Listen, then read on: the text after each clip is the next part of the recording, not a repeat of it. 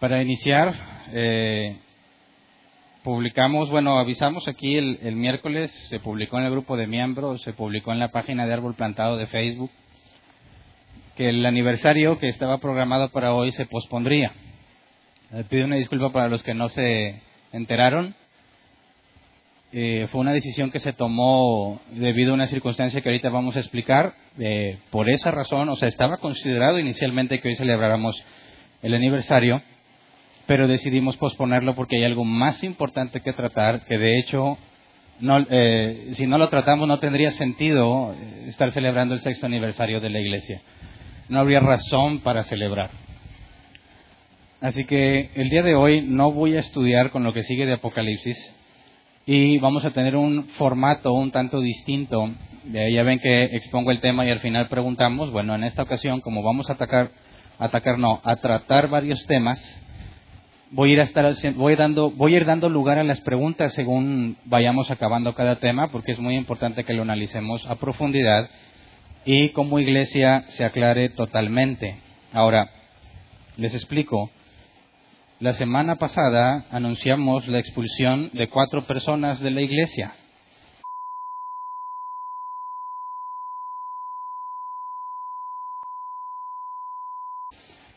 Anunciamos brevemente las razones del por qué eh, e invitamos a todo aquel que tuviera dudas o inquietudes o quisiera enterarse más al respecto que se acercara con los ancianos. Algunas personas, de hecho, se acercaron con los ancianos, hablaron con ellos y tenemos entendido que las dudas fueron resueltas. Sin embargo, eh, no todos, por lo que me he enterado, no todos se acercaron a preguntar y escuchamos o nos llegaron algunos comentarios de que algunas personas entre nosotros han estado comentando su inconformidad diciendo que no fue correcto o diciendo que la manera de proceder de los ancianos fue injusta. Y lo interesante de ese asunto es que decidieron decírselo a cualquier otra persona, menos a los ancianos que tomaron la decisión sobre eso. ¿Por qué razón, si hacemos la invitación y damos la libertad de que te acerques a preguntar, decides no hacerlo y prefieres manifestar tu inconformidad con personas que no tomaron la decisión y lo más grave es que desechando la invitación que los ancianos les hacen para la aclaración. Eso eh, es grave. Y hay una palabra bíblica que lo describe. La palabra es murmuración. Vamos a Hechos capítulo 6, versículo 1, versión Reina Valera 60. En este caso la Reina Valera 60 traduce tal cual la palabra. Dice, en aquellos días, como creciera el número de los discípulos, hubo murmuración de los griegos contra los hebreos, de que las viudas de aquellos serán desatendidas en la distribución diaria. La palabra aquí, murmuración, es el griego gogusmos, que se traduce como murmuración, disgusto secreto, no abiertamente confesado. Así que vemos clara evidencia que en la iglesia le llamamos primitiva, la primera iglesia que se fundó con muchísimas personas, cuando hubo algunos individuos que consideraron que, dado que los apóstoles eran los que hacían la repartición de comida personalmente, consideraron que lo que se estaba haciendo era incorrecto, pero en lugar de ir a decirles a ellos, que son los que están en teoría generando el problema y son los que pudieran corregirlo, deciden comunicar su disgusto en forma oculta. Eso es completamente equivocado, partiendo de que somos una iglesia bíblica y que nos interesa permanecer en la escritura. Así que cuando nos damos cuenta que esta situación se presenta entre ustedes, entre la iglesia, resulta vano celebrar el aniversario porque tendríamos aquí un conjunto de personas hipócritas que no están de acuerdo con lo que se hace y sin embargo pretenden celebrar, así que no tiene sentido. ¿Qué se hace en este caso? El versículo 2 lo dice claramente. Hechos 6.2. Entonces los doce convocaron a la multitud de los discípulos y dijeron, no es justo que nosotros dejemos la palabra de Dios para servir a las mesas. O sea, trajeron a todos y expusieron el problema. Lo que secretamente se estaba diciendo se expone públicamente para eliminar la murmuración. ¿Me explico? Ahora, enfrentamos el mismo problema que ellos. hay personas murmurando entre nosotros. Y la forma bíblica de acabar esa murmuración es haciendo exactamente lo que los apóstoles hicieron, convocándolos a todos para exponer el tema públicamente. Así que si alguien el día de hoy se siente inconforme o piensa que es injusto lo que se hizo, va a tener la libertad de decirlo delante de todos y exponer sus razones. Nosotros tendríamos que dar una razón bíblica sólida del por qué justificamos lo que hicimos. ¿Ok? Por eso también, para eliminar este tipo de asuntos, porque hay otra situación que ya está en proceso de análisis con los ancianos, ya fueron citados los involucrados, pero tengo que decir esto para alertar a toda la congregación por si llega a sus oídos. Algunas personas entre nosotros están acusando a los ancianos en distintos temas. Por ejemplo, aseguran que eh, los ancianos no están calificados para el cargo y que son unos nacos. Bueno, si son nacos es una cosa, ¿verdad? Pero que no estén calificados, pues no hay relación entre las dos cosas. Bueno, que yo obligué a los ancianos a que expulsaran a los cuatro que ya fueron expulsados. Que yo fundé árbol plantado porque soy un muerto de hambre y quería tener un negocio. Que me creo un Dios y que Ismael habla mal de las personas, pero no se lo dice de frente, etcétera, etcétera. Ahora, ¿qué clase de personas estos comentarios cuando se supone que somos hermanos en Cristo y sobre todo miembros de la iglesia? Tenemos un acuerdo de aplicar Mateo 18, que es una de las cosas fundamentales para la membresía de la iglesia. Y sobre todo, cuando la persona que lo escuchó decide no quedarse callada y acude con mi esposa para ver si es verdad que yo soy un muerto de hambre y que puse árbol plantado para tener un negocio, eh, es ahí cuando nos dimos cuenta que este tipo de situación estaba pasando y bueno, se le aconsejó a esta persona que escuchó eso, pues que le pidiera al que lo está diciendo que presente evidencia de semejantes cosas. Al parecer no han querido confrontar la situación, así que los ancianos lo citaron para que se resuelva este asunto. Pero quiero que se den cuenta el tipo de personas que están entre nosotros, que aseguran ser miembros de la iglesia y sin embargo se expresan de una manera tan incorrecta y tan despectiva, sobre todo sin fundamento, de los ancianos de la congregación. Así que es una situación grave que tenemos que aclarar. ¿Estamos de acuerdo? Estamos trabajando y esforzándonos por ser una iglesia bíblica y seríamos unos hipócritas si simplemente dejamos esto como que nada pasó, esconderlo y decir que pues que sigamos y que pongamos los ojos en Cristo. La Biblia da información muy clara en cuanto a lo que se debe hacer en estas circunstancias. Ahora, tampoco es de asustarnos que esto esté pasando entre nosotros. La Biblia aclara que el apóstol Pablo dijo, es necesario que entre ustedes haya divisiones para que se manifieste quienes son aprobados por Dios. Así que el hecho de que esto se presente entre nosotros es una buena señal, ya que está sucediendo como la Biblia dice que sucedería en la iglesia de Cristo. También quiero aclarar que sucede en muchas iglesias, pero la diferencia es que es algo que se oculta, se maneja en privado y prohíben que la gente hable al respecto.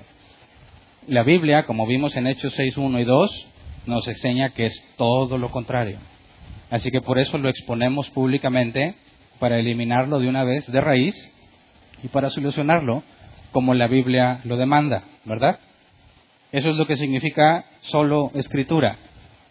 La escritura es la máxima autoridad entre nosotros y cualquier cosa que hagamos va a ser calificada como buena o mala dependiendo de su apoyo escritural. Si lo que hacemos está basado en la escritura, podemos decir que está bien hecho. Si lo que hacemos no tiene fundamento bíblico, entonces está mal hecho. Así que el día de hoy mi tarea es aclarar cuáles son las razones en cuanto a dos aspectos que llevaron a, la, que, llevaron a que estos cuatro individuos fueran expulsados lo voy a aclarar con todo el detalle que se pueda aclarar. Obviamente, por cuestión de tiempo, voy a, omitir muchos pasajes y voy a mencionar solo los centrales o los que apoyan directamente lo que estoy hablando. Y iré dando oportunidad para que puedas expresar tus inquietudes y puedas preguntar si te, algo no te parece bien aplicado o algo te parece que no tiene fundamento. ¿Me explico? Entonces, Tomemos esto con, la madurez que se requiere, partiendo de que estamos haciendo lo bueno, ya que estamos aplicando lo mismo que los apóstoles aplicaron. Pero eso sí quisiera dejar claro, a partir del día de hoy, que damos esta explicación y que damos oportunidad de que lo aclares, ya no va a ser tolerable que siga la murmuración entre nosotros. ¿Me explico?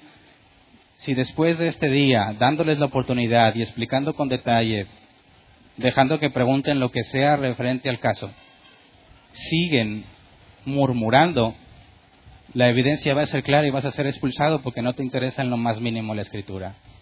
Así que es un punto en el que tenemos que arreglar y aquel que no esté de acuerdo, pues es su día de hablar, ¿verdad? Este es el momento para que se aclare. Ok.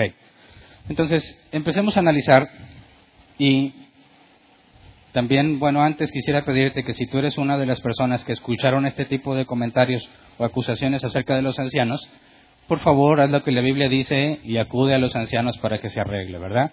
Si tú has escuchado algo y no dices nada, te vuelves cómplice. Y la Biblia dice que nada permanecerá en tinieblas, Dios lo va a sacar a la luz.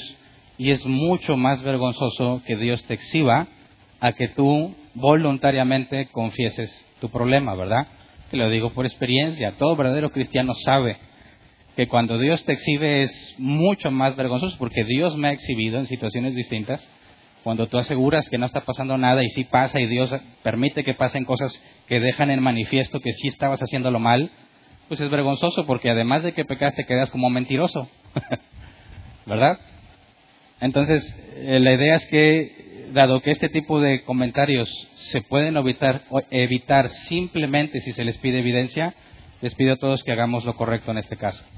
Ahora, eh, empecemos a analizar las razones que llevaron al conflicto y cómo este se decidió que ese conflicto debería terminar en la expulsión de estos individuos.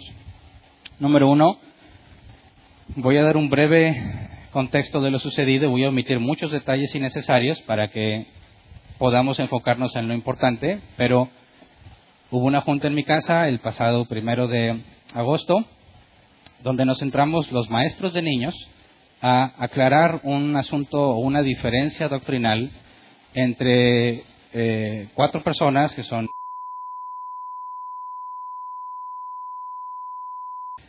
y lo que yo encontraba como diferencia doctrinal fundamental. Yo he dicho muchas veces que hay temas terciarios en los que podemos tener diferencias, ¿verdad?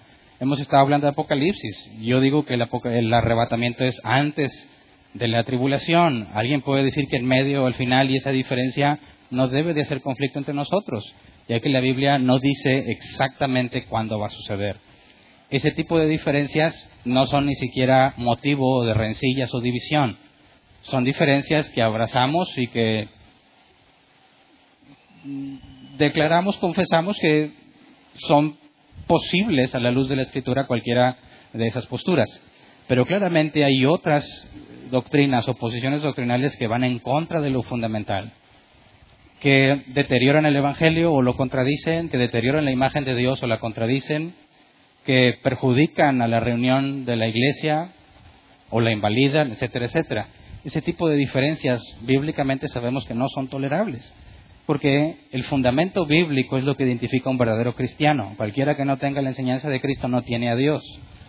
Así que ese tipo de diferencias no deben de ser pasadas por alto o simplemente permitidas porque terminan en muchos problemas en las congregaciones. Así que el asunto que se trató con estas cuatro personas era eh, diferencias doctrinales fundamentales.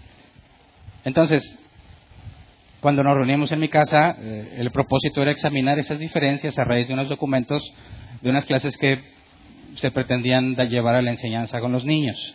Hay un grupo de maestros de niños que son independientes del área de enseñanza que yo tengo y administro, aunque tienen que estar todos en el área de enseñanza, tienen distinta organización. Así que esa junta la vimos solo con los que eran maestros de niños y ahí se tocó el tema. En esa junta en particular es cuando se origina el conflicto. Yo aclaro que todos podemos cometer errores y todos podemos hacer conclusiones que no son bíblicas. Todos estamos expuestos a eso. Pero si se te demuestra con la escritura que esa conclusión es incorrecta, tenemos el deber y la obligación de cambiar nuestra postura y apegarnos a lo que la Biblia dice. ¿Verdad? Entonces, al intentar conciliar y demostrar los errores en esa doctrina, pues esos cuatro no quisieron, no aceptaron que su doctrina es incorrecta y a raíz de eso se generó una acusación, una acusación en mi contra, y en mi caso soy anciano, lo que se define como una acusación contra un anciano. Hacen la acusación en la Junta de Maestros diciendo que yo impongo mis ideas ante la iglesia y ante los ancianos. En otras palabras, aquí se hace lo que yo digo porque yo digo. Y los ancianos, pues nomás hacen lo que yo mando. Eso es lo que implica que yo me impongo. Hacen la acusación, respaldan la acusación que ellos hacen. Dado que yo no acepto semejante acusación, eh, era necesario avanzar el proceso que sigue. Mira, la Biblia dice que, déjame leer aquí el pasaje, para aceptar acusación contra un anciano, vamos a 1 Timoteo 5.19. Primera de Timoteo 5:19 dice, no admitas ninguna acusación contra un anciano, a no ser que esté respaldada por dos o tres testigos. ¿Ok? Ahorita voy al original de lo que esto significa. Pero ellos cumplieron con este requisito, es decir, hay un acusador y hay dos testigos que en su caso fueron. Así que es formalmente el requisito que se requiere para acusar a un anciano. Y el segundo conflicto es la diferencia doctrinal en lo fundamental, ya que ellos aseguran, de entre muchas cosas que aseguran y muchos pasajes que interpretaron, se puede centrar en dos puntos fundamentales. Si esos dos puntos son ciertos, todo lo que concluyen o concluyeron de otros pasajes serían ciertos. Pero si esos dos puntos no son correctos, por consecuencia, todo lo demás que concluyeron sería incorrecto. Punto número uno, ellos aseguran que no se requiere arrepentimiento de parte del ofensor para perdonarlo. En otras palabras, que el perdón es incondicional. O sea, yo te perdono y no hay nada que yo pueda pedirte a cambio. No hay ninguna condición. Simplemente estoy, ellos aseguran bíblicamente obligado a perdonar. Se respaldan en Efesios 4.32. Efesios 4.32 dice más bien, sean bondadosos y compasivos unos con otros y perdónense mutuamente, así como Dios los perdona a ustedes en Cristo. Ellos aquí aseguran que dado que este pasaje no especifica ninguna condición para perdonar, no podemos pedirla. Ese es el punto número uno. Punto número dos, ellos aseguran que debemos amar a todos, incluyendo a los enemigos, sin esperar nada de ellos. En otras palabras, el amor es incondicional.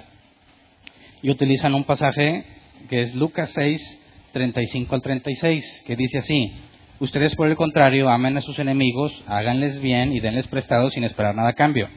Así tendrán una gran recompensa y serán hijos del Altísimo, porque Él es bondadoso con los ingratos y malvados. Sean compasivos, así como su Padre es compasivo. Entonces, cuando dice, denles prestado sin esperar nada a cambio, la parte de sin esperar nada a cambio, ellos aseguran que eso implica que no debes esperar nada de ellos, simplemente debes amarlos. Entonces, son dos puntos, que el perdón es incondicional y que el amor es incondicional. Eh, mi postura es la opuesta.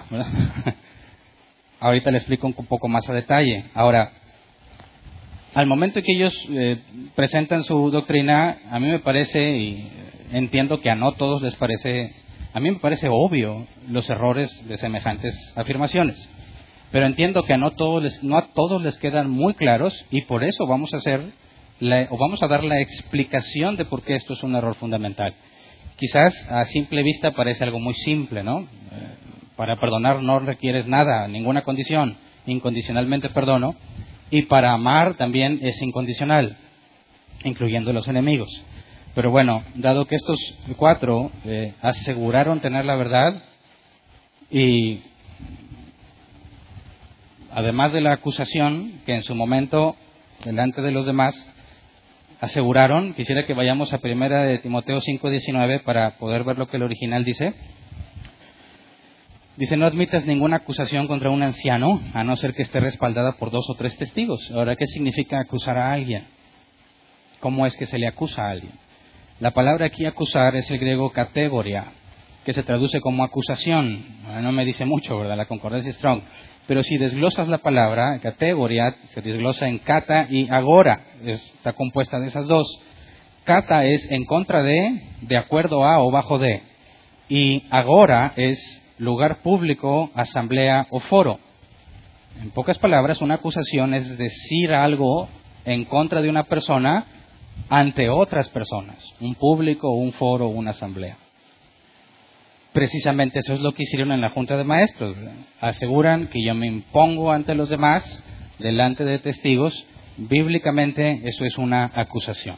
¿Me explico? Lo digo porque cuando se les convocó a defender su postura y a presentar evidencia de su acusación, ellos dijeron varias veces, esa junta solo fueron invitados los miembros, aquellos que han declarado un compromiso y una responsabilidad en apegarse a la escritura, eh, ellos dijeron que nunca me habían acusado, que era mentira. Sin embargo, aquí lo volvieron a decir y yo me impongo a los demás. Entonces, me parece que no entienden lo que es, lo que es una acusación. si yo ahorita dijera, oye, este, no sé, agarro a cualquier persona y digo, ah, es un flojo, y lo estoy diciendo ante testigos, eso ya es una acusación, así de simple. Y lo que Pablo dice es que no se debe de aceptar que se hagan ese tipo de cosas, que a un anciano se le diga algo en contra delante de testigos, o sea, delante de más personas, a menos que tenga dos que lo respaldan. O sea, que hay evidencia de que eso es verdad. Así que los cuatro aseguraron que no me acusaron, pero pues estoy demostrando que bíblicamente el simple hecho de decirlo ante los maestros en esa junta, eso ya es una acusación. Entonces, eh, ellos rechazaron avanzar con el proceso de Mateo 18, ya que presentan su acusación, hay dos testigos que los respaldan y yo la niego. Según Mateo 18, que ahorita lo leemos, lo que sigue, dado que si tú quieres hablar, alguien peca contra ti, tienes que ir y hablar con él a solas. Si no, pues entonces traes testigos. Y si no, lo dices a la iglesia. Y si no hay cambio, pues entonces lo expulsas. Que ese es el punto al que llegamos con estos cuatro. Pero cuando hacen la acusación ante los maestros y yo no la acepto, según Mateo 18, ¿qué sigue? Pues decirlo a la iglesia. En cualquiera de los dos lados. Ya sea que yo pretenda defenderme, pues yo voy a demandar que se limpie mi, mi nombre ante semejante acusación. Pero si yo estuviera mintiendo y realmente hago eso, pues entonces se tiene que presentar evidencia para que me quiten de mi cargo, porque estaría totalmente descalificado.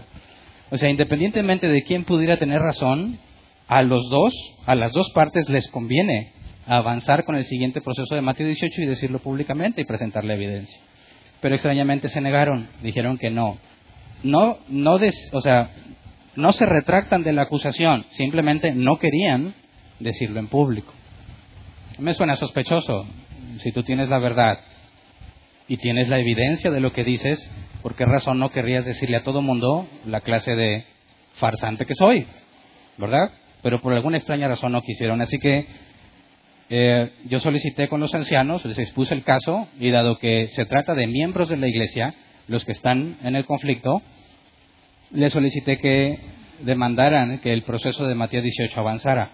¿Me explico? Por el bien de las dos partes. Y los ancianos consideraron que era bíblico y era correcto solicitar eso. Así que citaron a los implicados ante la asamblea de miembros para que ahí se declarara y se descargaran evidencias y todo lo que implica, y que los ancianos tomaran una decisión ante la presencia de los miembros de la iglesia. Ahora, lamentablemente, como fue un proceso tardado por cuestiones de actividades y que algunos de los ancianos no estaban y que luego los implicados no estaban, se venían de vacaciones, se tardó más de un mes en lo que se llevó la cita o, la, la, fecha para esclarar todas las evidencias ante los miembros. Y bueno, cuando se llevó a cabo, no todos los miembros pudieron venir. Y algunos que estuvieron aquí se tuvieron que ir porque se alargó mucho la junta y no escucharon todo lo que se dijo. Entonces, precisamente también por eso hay que aclarar todo lo que sucedió en esa junta y sobre todo porque al final se dijo por qué razón eran expulsados y muchos ya no estaban entre nosotros. Entonces se tiene que aclarar. Ahora, lo, que lo primero que presentaron aquí ante todos en su acusación, bueno, cuando se les pide que den las evidencias de la acusación, bueno, ellos simplemente negaron que me habían acusado. Y bueno, hubo testigos, a fin de cuentas, casi al final de la sesión hubo testigos, entre los que estaban ahí los maestros, en este caso fueron Alan y Fabiola, que dijeron, Claro que sí lo hiciste, sí fue una acusación, desmintiendo lo que ellos aseguraban que no había pasado. Pero bueno, independientemente de que aseguraban que no había sido acusado, aprovecharon el momento, pues ahora sí, para acusar, ¿verdad? Y se les pidió que dieran evidencia de que yo me impongo ante la iglesia y ante los ancianos. Y bueno, en su discurso, que fue un discurso muy extenso, eh, dijeron muchas cosas que ellos piensan acerca de los ancianos y acerca de mí, como por ejemplo eh, que no confían ni en mí ni en los ancianos, que mi enseñanza no tiene fundamento bíblico sólido, que yo no cumplo con la tarea de pastor porque me dedico a la enseñanza, que yo engaño a las personas y que las personas deben abrir los ojos a la verdad. Eh, el punto importante es que esto, nada de esto es evidencia de que yo me impongo, ¿verdad? Esa es su opinión acerca de mí o su opinión acerca de los ancianos. Pero eso no representa ninguna evidencia de que yo me impongo ante la congregación. Entonces, no presentaron ni un solo ejemplo, ni un solo caso, ni un solo argumento que pudiese demostrar que yo me impongo y que su acusación es correcta. Por consecuencia, su acusación es infundada. Si no hay evidencia, ¿cómo es que acusas a alguien de hacer algo? Así que tendríamos que preguntarnos, si tú acusas a alguien, pero no puedes presentar evidencia, a pesar que se te demanda que la presentes, no puedes, ¿por qué razón haces una acusación sin evidencia? Ahora, eso también tiene un nombre bíblico y se llama calumnia. La calumnia es uno de los es una de las características de los falsos maestros, de los falsos creyentes. Vamos a 2 de Timoteo 3, 1 al 5. 2 de Timoteo 3, 1 al 5. Recordemos que Timoteo está haciendo labor de anciano en la congregación y Pablo le aconseja por medio de cartas cómo debe de aplicar la escritura, cómo debe de resolver los conflictos en la iglesia. Dice, ahora bien, ten en cuenta que en los últimos días vendrán tiempos difíciles la gente estará llena de egoísmo y avaricia, serán jactanciosos, arrogantes, blasfemos, desobedientes a los padres, ingratos, impíos, insensibles, implacables, calumniadores, que es mi punto, libertinos, despiadados, enemigos de todo lo bueno, traicioneros, impetuosos, vanidosos y más amigos del placer que de Dios, aparentarán ser piedosos, pero su conducta desmentirá el poder de la piedad. Con esa gente ni te metas. Así que dejemos en claro que dice, aparentarán, aparentarán ser piadosos, los vas a ver como cristianos. ¿verdad? Es como cuando Jesús dijo, uno de ustedes me va a traicionar. Y ninguno de los discípulos volteó con Judas diciendo, se me hace que eres tú. No, nadie se imaginaba que Judas iba a ser el traidor. Esa es una prueba de lo que dice aquí. Aparentan ser piadosos, pero sus acciones los delatan. Así que no debemos dejar llevarnos por las apariencias o por lo que vemos o por la forma en la que una persona habla tenemos que examinar su comportamiento para ver si ese comportamiento los delata, ¿verdad? Aquí la palabra calumniadores es el griego diabolos, que se traduce como acusar falsamente o calumniador. El diccionario Helf lo traduce así. Falso acusador es criticar injustamente para dañar y condenar. Eh, si aseguran que hay una imposición, aseguran que soy un farsante, pero no pueden dar ninguna evidencia de eso, es simplemente una calumnia y pues simplemente no procede. Así que en, esa sesión que hubo con los miembros, los ancianos descartaron la acusación. Soy libre de esa acusación. No hubo evidencia en mi contra. Ahora, ¿por qué razón una persona haría eso? Bueno, me parece que Diótrefes es un ejemplo de esto. Tercero de Juan 1, 9 al 10. Tercero de Juan 1, 9 al 10 dice, le escribí algunas líneas a la iglesia, pero Diótrefes, a quien le encanta ser el primero entre ellos, no nos acepta. Por eso si voy no dejaré de reprocharle su comportamiento, ya que con palabras malintencionadas habla contra nosotros solo por hablar. Y eso es precisamente, o sea, hablar en contra de alguien solo por hablar sin evidencia es malintencionado. Así que queda descartada esa parte y un falso testimonio en contra de alguien es algo grave. ¿Por qué? Porque se supone que somos cristianos y que debemos ser honestos, ¿verdad? Y sobre todo debiésemos buscar la unidad en la congregación. Y acusar a alguien falsamente es lo opuesto a ser honesto y es lo opuesto a buscar la unidad en la iglesia. Eso es en cuanto a la primera parte que es la acusación. Ahora, en cuanto a la doctrina de los que fueron expulsados, como lo comenté hace rato, su error es evidente, pero entiendo que hay personas que no lo entiendan. Ahora, entre los que no pueden ver este error, entiendo que puede haber personas nuevas entre nosotros. Y en ese caso no tienes por qué preocuparte de que no lo sepas requieres tiempo y estudio de la palabra. Pero si no eres nuevo y no puedes ver el error, honestamente debería darte vergüenza. Porque simplemente estás evidenciando que has sido negligente en el estudio de la palabra. No había ninguna razón para que una persona que se dice cristiana y bíblica no pueda detectar este problema que la, que la doctrina de estos cuatro presenta. Así que, considerando cualquiera de las dos, pues vamos a explicar por qué es un error grave y por qué se desvía de la doctrina fundamental. Pero antes de eso, también supimos que hubo muchos conflictos a la hora de entender qué es Mateo 18. De hecho, cuando estuvimos aquí en la sesión con los miembros, algunos dijeron que no entendían Mateo 18. De hecho, al final dijo, no, pues sabes qué, nunca entendí Mateo 18. Pero no se retracta, como quiera, no se retracta de lo que dice. Entonces eso ya es más incongruente, ¿verdad? Si hay algo que no entiendes y aún así te aferras a que es verdad lo que dijiste sin entender, pues ya no tiene sentido de qué estás hablando.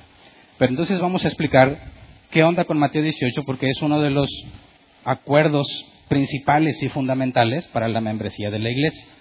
A todo miembro de la iglesia se le dice claramente que aceptar el compromiso de la membresía implica que nos vamos a regir aplicando Mateo 18. Pero antes de poder decir directamente qué sirve Mateo 18, quiero hacer un repaso por doctrina fundamental para que si hay alguien nuevo pueda entender a qué me estoy refiriendo. Ahora, esto normalmente no lo hago en otras predicaciones porque digo eso ya lo vimos, pero por la gravedad de este asunto lo voy a hacer para que quede claro. Número uno, tendríamos que preguntarnos qué es la iglesia. ¿Qué es la iglesia? Y hay dos respuestas directas en la Biblia. Número uno, por definición de la palabra utilizada cuando se menciona iglesia, que es el griego eclesia. Mateo 18, 17 dice, si se niega a hacerles caso a ellos, díselo a la iglesia. Y si incluso la iglesia no le hace caso, trátalo como si fuera un incrédulo o un renegado. Y aquí está mencionado la palabra iglesia. La palabra iglesia es el griego eclesia, que se traduce como asamblea o congregación. Pero esa palabra se compone de dos, ek y kaleo. Ek es fuera de y kaleo es llamar. En pocas palabras, eclesia es llamar a alguien fuera de. Por eso se puede definir la iglesia como aquellas personas que fueron sacadas del mundo para el reino de Dios. ¿Me explico? Por definición, eso es la iglesia. Pero hay otra forma de describirla o definirla de una manera más interesante. Romanos 12, 4 al 5, palabras de Pablo. Dice, pues así como cada uno de nosotros tiene un solo cuerpo con muchos miembros, y no todos esos miembros desempeñan la misma función, también nosotros, siendo muchos, formamos un solo cuerpo en Cristo y cada miembro está unido a todos los demás. O sea que la iglesia es el cuerpo de Cristo que se conforma de cada uno de los miembros de la iglesia. Entonces, ¿qué es la iglesia? El cuerpo de Cristo, bíblicamente hablando. Ok. ¿Cómo te vuelves parte del cuerpo de Cristo? Lo digo porque hay algunas personas que aseguran que tienes que hacer una oración. Haz esta oración. Señor, te recibo en mi corazón y esto y lo otro, y te dice, bienvenido, ahora eres salvo, hay fiesta en el cielo. Bueno, eso no lo dice en ningún lado de la Escritura. La Escritura nunca dice que es por medio de una oración. Vamos a Juan 3.3, ya que la iglesia es el cuerpo de Cristo, aquellos que fueron sacados del mundo para formar parte del reino de Dios, Jesús dijo, de veras te aseguro que quien no nazca de nuevo no puede ver el reino de Dios. Eso implica que la iglesia está formada por aquellos que nacieron de nuevo, ¿verdad? Ahora, ¿qué pasa cuando naces de nuevo? Hay distintas cosas y en distintos pasajes bíblicos. Número uno, te arrepientes de tus pecados. Ahorita definimos qué es arrepentirse. Número dos, tus deseos son renovados. Quieres obedecer a Dios. Tu cuerpo te, se opone, pero tú quieres obedecer a Dios. Tres, tu entendimiento es renovado, transformados mediante la renovación de vuestro entendimiento recibes el Espíritu Santo como garantía de la promesa, ¿verdad? Si tienes el Espíritu Santo, tienes la garantía de que Dios va a cumplir lo que prometió a sus hijos. Recibes el don de justicia, eso implica que tus pecados son perdonados. Eres adoptado como hijo de Dios, ahora te llamas hijo de Dios. Y recibes al menos un don del Espíritu Santo.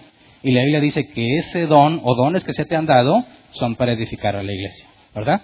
Ahora, la iglesia, que es el cuerpo de Cristo, son aquellos que nacieron de nuevo.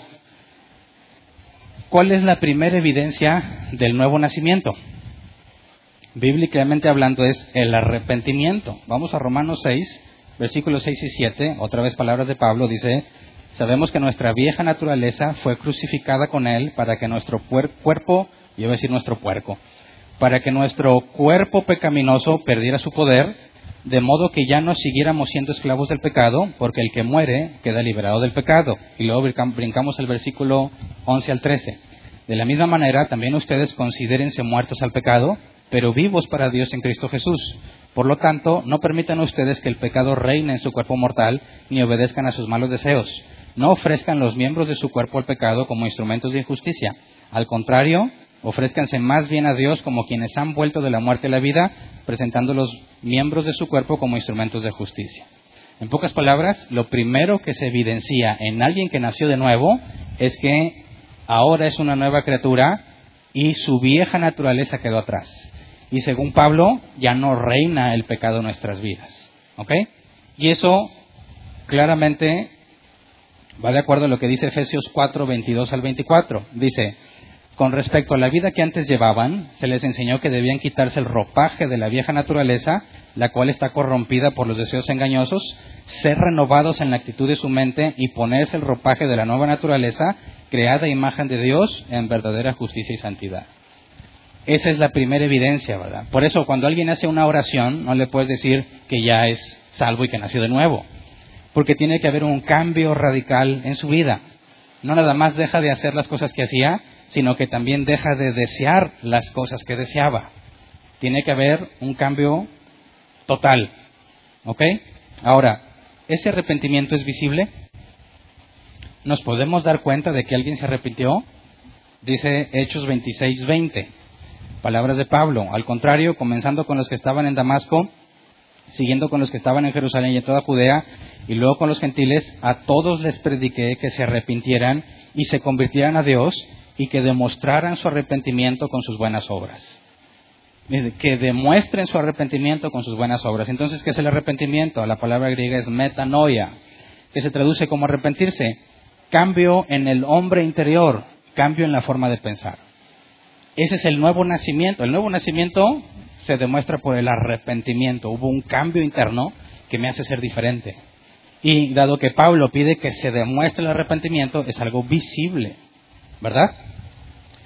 Ahora, fíjate cómo también Jesús apoya esta doctrina. Mateo 7, 15 al 20. Mateo 7, 15 al 20. Cuídense de los falsos profetas. Vienen a ustedes disfrazados de ovejas, pero por dentro son lobos feroces. Fíjate bien cómo el enfoque no es a lo que ves, no es a lo que oyes, sino a lo que está dentro de ellos. Dice, por sus frutos los conocerán. ¿Acaso se recogen uvas de los espinos o higos de los cardos? Del mismo modo, todo árbol bueno da fruto bueno, pero el árbol malo da fruto malo. Un árbol bueno no puede dar fruto malo y un árbol malo no puede dar fruto bueno. Todo árbol que no da buen fruto se corta y se arroja al fuego, así que por sus frutos los conocerán. Eso apoya la idea de que tú puedes ver si alguien se arrepiente. ¿Estamos de acuerdo? Ok. Ahora, ya definimos lo que es la iglesia. Todavía no voy a Mateo 18, ¿verdad? Pero si no entiendes esto, no vas a entender Mateo 18. Si la iglesia es el cuerpo de Cristo, ¿verdad? La forman todos los que nacieron de nuevo.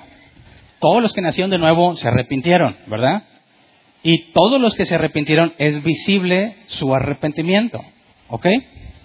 ¿Cuál es el propósito de Dios para nosotros en la iglesia? Vamos a Juan 17, 20 al 23. Palabras de Jesús. No ruego solo por estos, Ruego también por los que han de creer en mí por el mensaje de ellos. Eso es nosotros, ¿verdad? Para que todos sean uno. Padre, así como tú estás en mí y yo en ti, permite que ellos también estén en nosotros para que el mundo crea que tú me has enviado. Yo les he dado la gloria que me diste para que sean uno, así como nosotros somos uno. Yo en ellos y tú en mí. Permite que alcancen la perfección en la unidad y así el mundo reconozca que tú me enviaste y que has amado a ellos tal como me has amado a mí. En pocas palabras, debemos de buscar la unidad, ¿verdad? Esa es la petición de Jesús, ese es el propósito estando en la iglesia. Los dones que se te dieron son para que edifiques a los demás. Tenemos que perseverar juntos en la doctrina. La iglesia es para que busquemos y permanezcamos en unidad. ¿Ok? Fíjate lo que dice Pablo, refiriéndose a la unidad y porque por consecuencia no debe haber división. Dice 1 de Corintios capítulo 12, versículo 24 al 27. 1 Corintios 12, 24 al 27 dice, mientras que los más presentables no requieren trato especial. Así Dios ha dispuesto los miembros de nuestro cuerpo, dando mayor honra a los que menos tenían, a fin de que no haya división en el cuerpo, sino que sus miembros se preocupen por igual unos por otros. Si uno de los miembros sufre, los demás comparten su sufrimiento. Y si uno de ellos recibe honor, los demás se alegran con él. Ahora bien, ustedes son el cuerpo de Cristo y cada uno es miembro de ese cuerpo. Así que si realmente formas parte de la iglesia, si realmente eres parte del cuerpo de Cristo, debe ser tal la unidad que te dueles cuando alguien sufre y que te alegras cuando alguien es feliz o recibe honor, ¿verdad? Entonces, las palabras de Jesús son claras. Tenemos que buscar la unidad, ¿ok? Un rasgo característico del verdadero cristiano es precisamente que ama a su hermano. Vamos a primera de Juan 4, 20 al 21. Dice, si alguien afirma yo amo a Dios, pero odia a su hermano, es un mentiroso, pues el que no ama a su hermano a quien ha visto, no puede amar a Dios a quien no ha visto. Y Él nos ha dado este mandamiento, el que ama a Dios, ame también a su hermano. Así que este es el sello a la idea de que en la iglesia se trata de la unidad, amándonos unos a otros. Ahora, pregunto yo, ¿qué pasa cuando la unidad de la iglesia se ve amenazada por conflictos? ¿Qué se debe de hacer? Vamos a Mateo 18, 15 al 17. Palabras de Jesús. Mateo 18, 15 al 17. Si tu hermano peca contra ti, ve a solas con él y hazle ver su falta. Si te hace caso, has ganado a tu hermano. Pero si no, lleva contigo a uno o dos más para que todo asunto se resuelva mediante el testimonio de dos o tres testigos. Si se niega a hacerle caso a ellos, díselo a la iglesia. Y si incluso la iglesia no le hace caso, trátalo como si fuera un incrédulo o un renegado. Entonces, Mateo 18, ¿para qué sirve? Para mantener la unidad en el cuerpo de Cristo o restaurarla en caso de que se haya fracturado. Y una cosa más, para detectar a los falsos creyentes. ¿verdad? Ya que un verdadero creyente tiene que amar al cuerpo de Cristo. Es un mandato y sería la consecuencia natural de formar parte del cuerpo de Cristo. ¿Me explico? Entonces, Mateo 18 es el único proceso bíblico registrado para poder mantener y restaurar la, la, unidad en el caso de que se pierda. ¿Cómo se aplica? Esa es otra duda que salió entre los que estaban presentes en aquel entonces. ¿Cómo se aplica Mateo 18? ¿Qué se tiene que hacer para empezar a aplicarlo? Bueno, ¿qué dice el primer paso? Si tu hermano peca contra ti, ve a solas con él y hazle ver su falta. Si te hace caso, has ganado a tu hermano. Pausa. Es el primer paso, ¿verdad? Si tu hermano peca contra ti, honestamente, el primer paso debería ser suficiente para arreglar problemas entre verdaderos creyentes, ¿verdad? Porque se supone que todos buscamos la santidad, ¿verdad? Si tú pecas contra alguien, ¿cuál sería la reacción natural de un verdadero cristiano? Arrepentirse de su pecado, ¿verdad? Ahora, ¿qué significa que peca? Fíjate que aquí no es el ofensor el que toma la iniciativa, sino el ofendido, ¿verdad? Estamos acostumbrados en lo secular, en las familias, en las relaciones personales, que dicen, te castigo con el látigo de mi desprecio porque me hiciste algo, pero no te voy a decir qué. ¿Verdad? A quien le caiga, póngaselo bien puesto. Estoy enojado. ¿Qué te pasa? Nada. Tienes que adivinar qué fue lo que le pudo haber ofendido porque está igual que Nabucodonosor. Tuve un sueño, quiero que me digan su significado, pero no les digo el sueño. ¿Verdad? Ahora, eso es antibíblico según lo que Jesús dice, ¿verdad? Si tu hermano peca contra ti, la palabra peca es em, jamartano, errar al blanco, equivocarse. Si tu hermano hizo contigo algo indebido, bíblicamente hablando, no tienes que castigarlo con el látigo de tu desprecio ni esperar a que Dios le revele. Según Jesús, vas y le dices, esto estuvo mal. ¿Cuántos matrimonios serían felices si aplicara el Mateo 18 en su vida matrimonial. ¿Verdad? No es el sueño de muchos decir, o sea, no es el sueño de muchos que te digan que están enojados y por qué. Se simplifica. Y eso es precisamente lo que Jesús está pidiendo. No que yo que ofendí vaya, sino que el que se sintió ofendido venga. Y es muy sabio, porque si yo ofendí a alguien y no me di cuenta, jamás lo voy a buscar. ¿Verdad? Hay sabiduría, mucha sabiduría en esto. ¿Qué se requiere para aplicarlo?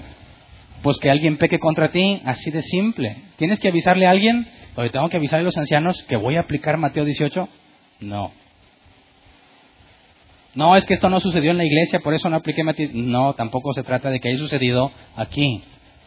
En cualquier lugar que se presente, pecaron contra ti. Ahora, para eso tienes que saber la Biblia, ¿verdad? ¿Cómo vas a saber qué es pecado? Lo que hizo. Bueno, pecó contra mí, tengo que ir a informarle. No es complicado, es muy simple y siempre está vigente. ¿Estamos de acuerdo? Ok. ¿Qué pasa si el que pecó no se arrepiente? Segundo paso. Si no se arreglan, o sea, si no hubo un arrepentimiento por parte del que pecó, Jesús requiere que se agreguen testigos que presenten evidencia del pecado, ¿verdad? A ver, mira, voy a traer a estos tres, cuatro testigos que entienden que eso que hiciste fue pecado y lo justifican con la Biblia, para demostrarle. Ahora, si un verdadero cristiano se encuentra en esa situación y le demuestran con la Biblia que está pecando, ¿cuál es la o cuál sería el comportamiento esperado? Pues que se arrepienta, ¿verdad? Que haya, que lo entienda y que haya un cambio y que ya no lo vuelva a hacer. Eso es arrepentimiento. Pero Jesús todavía nos da otra alternativa. Si no hace caso, te vas al tercer paso. Ahora, el tercer paso ya es grave. ¿Por qué? Porque número uno, no se ha podido mantener la unidad, no se ha podido restaurar. Número dos, no se arrepiente a pesar de que hay evidencia bíblica. De que un cristiano se le dé evidencia bíblica y decida no arrepentirse, eso ya es grave. ¿Me explico? No es cualquier cosa. Aquí el asunto ya atenta contra la unidad en la iglesia y solo hay dos opciones. Este individuo hay que darle un foro, como dice el tercer paso, dilo a la iglesia, para que puedan analizarlo todos. Quizás el asunto es muy complejo. Los ancianos tienen que analizarlo, analizar la evidencia ante todos y dar un veredicto. Y quizás ahí se entienda, y tenemos un caso en Hechos 15, versículo 1 al 2, donde se resolvió hasta este punto, hasta el tercer paso. Hechos 15, 1 al 2 dice, algunos que habían llegado de Judea a Antioquía se pusieron a enseñar a los hermanos, a menos que ustedes se circunciden conforme a la tradición de Moisés, no pueden ser salvos. Esto provocó un altercado y un serio debate de Pablo y Bernabé con ellos. Entonces se decidió que Pablo y Bernabé y algunos otros clientes subieran a Jerusalén para tratar este asunto con los apóstoles y los ancianos. Es decir, aplicaron el tercer paso de Mateo 18. ¿Te fijas? Aquí el asunto es doctrinal. Te tienes que circuncidar lo que, según Pablo y Bernabé, invalida el sacrificio de Cristo. ¿Verdad? Alguien puede haber dicho, pues que se circunciden, hombre, pues qué batallas. Total, sabemos que eso no sirve para nada. No, fíjate cómo están buscando que se aclare bíblicamente quién tiene la razón. Acuden ante los ancianos y si tú lees el resto del capítulo se solucionó. ¿Verdad? Y luego mandan cartas a todas las iglesias mostrando la solución de ese conflicto para que todos la aplicaran. Además, al decírselo a la asamblea, estás asumiendo lo que se supone que un nuevo, que un nacido de nuevo tiene, amor por los demás. Imagínate que tú eres un padre, tienes hijos, yo tengo tres hijos, se pelean todos los días, todos los días. Pero hay un filtro para determinar qué tan grave es el problema y es el propio Mateo 18. Si llega y me dice, oh, es que mira, me hizo, me dijo, arréglense ustedes. Van y luego los ves campaña. ¿Cómo le hicieron? No, pues un día él, un día yo. Y se arreglan. No hubo problema. En el segundo, ya le dije, pero no quiere. ¿Cómo que no quiere? A ver, tráelo entonces. Y se busca un testigo, un hermano, a ver. No, pues él dijo, él, ah", y a veces, bueno, ahí se arregla, se arreglan. Segundo paso de Mateo 18. Tercer paso, no se quiere arreglar. Bueno, pues como mi esposa y yo somos los ancianos y ya habíamos hablado con ellos como testigos, pues entonces se les castiga. Estás castigado porque no quieres reconocer tu error. Eso es la disciplina. Y ese es el caso que plantea Mateo 18. Así de simple. ¿Me explico? Si mis hijos están así, dicen, eh, espérate, que un anciano venga a aplicar Mateo 18 con mis hijos. No. Es algo que aplicas en la vida diaria, en toda situación que se presenta, en el momento en que se presenta. ¿Se requiere mucha teología para aplicarlo? No. ¿Se requiere mucho tiempo en el Evangelio? No. se requiere mucha experiencia, tampoco es algo simple y cotidiano que todo miembro de la iglesia acepta llevar a cabo ante cualquier conflicto. ¿Me explico? Entonces, 1 de Corintios 12, 26 dice, si uno de los miembros sufre, los demás comparten su sufrimiento, y si uno de ellos recibe honor, los demás se alegran con él. Quien es padre me entiende la perfección. Me duele cuando mis hijos llegan a los golpes. Son hermanos. Pero al contrario, cuando dicen, oye, mira tus hijos, juntos hicieron cosas buenas, se siente muy bien. Ahora se supone que debiera pasar en la iglesia también. Así que cuando se dice a la asamblea, se asume que me aman y que les preocupa si me puedo arreglar o no y que les duele si me ofendieron o no. ¿Verdad? Y que también se van a alegrar si resulta que salgo limpio de la acusación. Lo digo porque algunos aquí en la Junta dijeron, pues arréglense ustedes, ¿para qué nos traen a nosotros? En pocas palabras, ¿qué me dijeron? A mí no me importas nada, ni tú ni tu vida. ¿Verdad?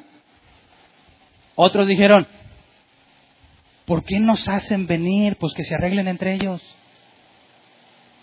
Dices, ¿tanto me odias? ¿En serio? ¿Que no te importa? Si no sabes quién tenía la razón, ellos o yo, tanto nos odias como para decir, a mí no me metas en eso, tengo cosas más importantes que hacer. ¿No se supone que el amor y la unidad en la iglesia es fundamental y primordial? ¿No dijo Dios que si amas más a madre, padre, hermanos, no eres digno de Él?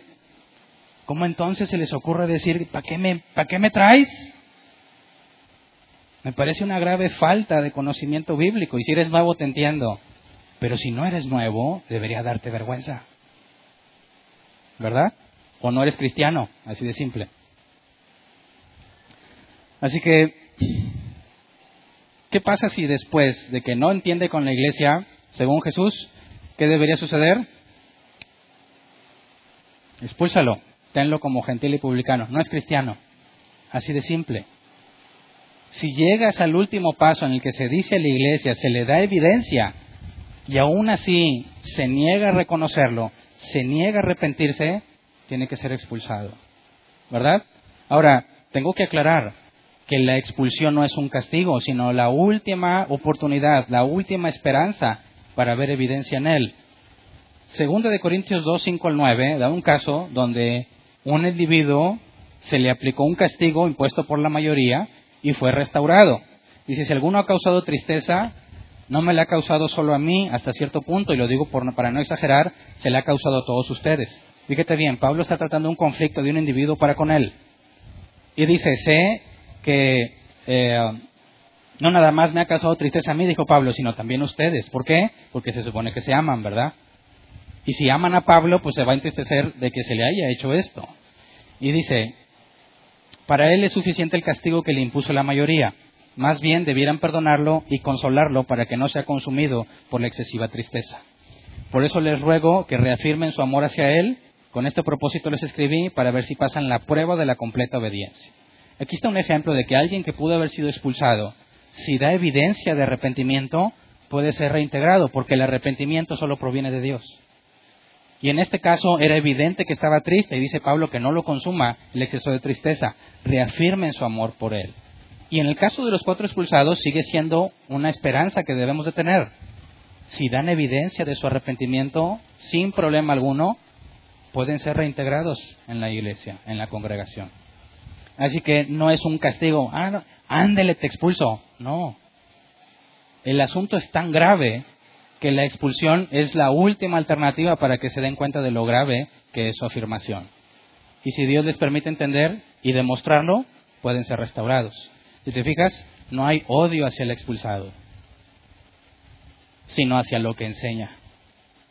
Y al revés, precisamente por mostrarle amor, hay que disciplinarlo. Dios dijo que si se te deja sin disciplina, eres un bastardo, no hijo. Solo a los hijos se disciplinan. Así que la única forma congruente de amar a alguien que está equivocado es disciplinarlo. ¿Verdad? ¿Estamos de acuerdo hasta ahí? Ok. Ahora, espero que aquellos que decían, oye, ¿qué onda con Mateo 18? Ya lo tengan claro para qué es, ¿verdad?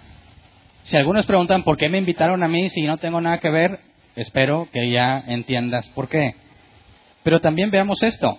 ¿Qué pasa si no aplicas Mateo 18? Ya que Mateo 18 te lleva a la unidad, ¿verdad? Y a restaurar los problemas en la iglesia. Si no lo aplicas, ¿qué pasa? Porque también hay personas que dijeron en distintas ocasiones, mira, yo no me meto en problemas. Yo me digo siempre, te perdono y ya. Así de simple. Hay otros que dicen, pues mira, yo ni le digo nada. Simplemente digo, yo ya lo perdoné. Y ya. Eso hace innecesario lo que Jesús enseñó, ¿verdad? Dice Jesús, pues no exageres, Jesús. Pues tú ya nada más dile, sí, mira, a mí se me resbala y ya. Como muchos hacen en sus relaciones amorosas o familiares o de trabajo, ¿verdad? No me quiero meter en problemas. Pero el verdadero amor, ¿cómo se muestra? ¿Dejándolo en el error o confrontando su error? Así que qué vergüenza para los que dicen, yo no me meto en eso. Yo nomás así los perdono y ya. Qué gran odio debes tener hacia ellos para dejarlos en el error. ¿Estamos de acuerdo? Si ves que tu hijo es un chiflado y un desobediente, le dices, mi hijo, yo no me meto en problemas contigo, mi hijo. Se me resbala lo que haces. Sigamos con nuestras vidas. No, así hacen muchos padres lamentablemente. Pero si amas a tu hijo, no lo vas a dejar en el error. ¿Estamos de acuerdo? Entonces, cuando no aplicas Mateo 18, no solucionas el conflicto entre hermanos. Por consecuencia, no puede haber unidad entre ellos. Y la unidad es el propósito fundamental de la iglesia. Dos, no confrontas el pecado, por consecuencia no hay corrección.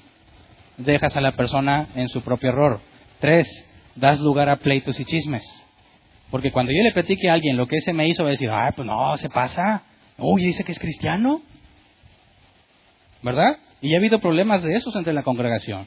Cuando alguien le dice a otro lo que le hicieron, en lugar de ir a decirle al, al que lo hizo, según Mateo 18, prefieren contarle al otro. Y el otro ya toma bando. Los buenos y los rudos. ¿Verdad? Y eso es división. Todo por no aplicar Mateo 18. Y también otro, hay muchos más, pero promueves la impunidad. ¿Por qué? Porque está haciendo las cosas mal y nadie hace nada. Y eso hace que se vitupere el nombre de Cristo. Cuando hay personas que se dicen cristianas y hacen mugrero y medio en la calle y nadie les dice nada, ¿a poco dicen los que no son cristianos? Pero nomás es él, todos los demás son buenos. No, dice, mira, así son todos. ¿Sí o no? Entonces, por tu culpa, el no querer aplicar Mateo 18 con el que está haciendo mal, se vitupera el nombre de Cristo.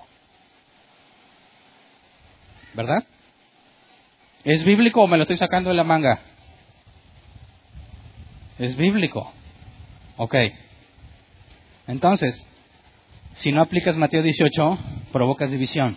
¿Estamos de acuerdo? ¿Qué se hace en ese caso? Tito 3, 10 y 11. Tito capítulo 3, versículo 10 y 11. Al que cause divisiones, amonéstalo dos veces y después evítalo. Puedes estar seguro de que tal individuo se condena a sí mismo por ser un perverso pecador. ¿Qué tanta tolerancia hay con el que causa divisiones? Dos ocasiones. Dos ocasiones, ¿verdad? Y da evidencia, según Pablo, con dos ocasiones que causa división. ¿Cuál es la evidencia? tal individuo se condena a sí mismo por ser un perverso pecador. No puede ser considerado cristiano. ¿Qué tan intolerante es esto? Algunos dijeron, pues dale chance. ¿Sí? ¿Qué dice Pablo? ¿Dos veces? ¿O fuera? Es un pecador perverso. No podemos ser tolerantes ante las personas que deciden no aplicar Mateo 18 porque generan división. ¿Estamos de acuerdo? Ok. Ahora, en cuanto a este tema entonces, quisiera que diéramos la oportunidad de preguntar, porque es Mateo 18, algo fundamental entre los miembros y algo fundamental que se toma en cuenta para la expulsión de estos individuos. ¿Alguien tiene una pregunta de Mateo 18? Levante su mano. Por favor, sea honesto. ¿Sí? ¿Ayudan con el micro?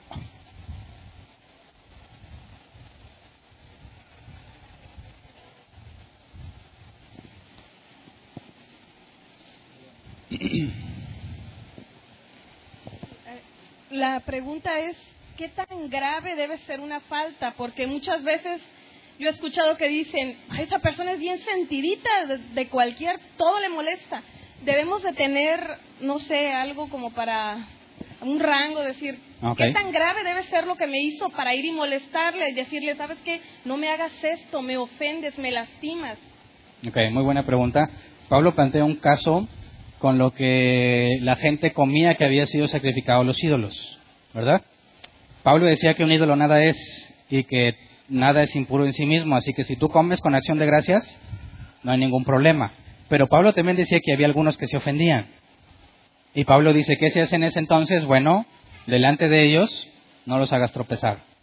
Fíjate bien, podrías tú decir, oye, pero pues no pasa nada, ¿verdad? Yo no estoy haciendo nada incorrecto, pero Pablo te pone la condición de que si lo haces tropezar, y ahí está el criterio, si lo estoy haciendo tropezar, eso implica que ya no puede haber unidad entre nosotros. Dado que esto que está pasando afecta a la unidad, tiene que aplicarse Mateo 18 y Pablo les manda una corrección a todos. Pero puede haber un caso, por ejemplo, que ¿cuántos celebraron el grito el día de ayer? Levante su mano para correrlos de una vez. Ya vieron que yo salí también en las fotos, ¿verdad? Los que me tienen en Facebook. No falta siempre el GPI, ¿verdad? ¿Saben lo que es el GPI? Gracias por invitar. Si alguna vez le pusieron a tu foto GPI y no sabías, te acaban de decir, no me invitaste. Ahora, si tú viste que alguien estaba ahí y no te invitaron, ¿le aplicas un Mateo 18? ¿Qué opinas? ¿Pecó contra ti? Bueno, para empezar, es probable que sí, es probable que no. Lo primero que hay que hacer es definir si realmente hubo una mala intención. Oye, ¿qué onda Hernán? Te vi acá bien disfrazado y no me invitaste. Oye, yo no organicé la fiesta, yo soy un invitado. Ah. ¿Pequé contra ti? No. Parecía que sí, porque no te invité. Pero ya te aclaro, y entonces no hubo ningún pecado. No aplica Mateo 18. Pero ¿qué tal si dije sí, pero pues este, pues, ¿cómo te digo? Y realmente te das cuenta que te estoy evitando, eso ya es un pecado, porque lo que buscamos es la unidad, no la división. Y ahí se debería decir, bueno, estás haciendo lo incorrecto. Si tienes algo contra mí, en lugar de evitarlo, debieras decírmelo. Y entonces aplicas Mateo 18. En pocas palabras, Mateo 18 es para restaurar la unidad. Pero si pasa algo que ni siquiera es un pecado, que no afecta la relación que tenemos, no tienes por qué aplicar Mateo 18. Por eso lo que Jesús enseña es que el ofendido o el agredido es el que lo empieza, ya que parte de él la ofensa y tiene que aclararla. Se pregunta primero, ¿verdad? ¿Por qué pasó esto? No, pues fue un descuido, no me di cuenta. Entonces no fue un pecado, no hubo intención, no tienes por qué avanzar. Si, si ves que sí y que está afectando la unidad entre ustedes, tienes que aplicarlo. ¿Me explico? ¿Alguien más tiene una pregunta?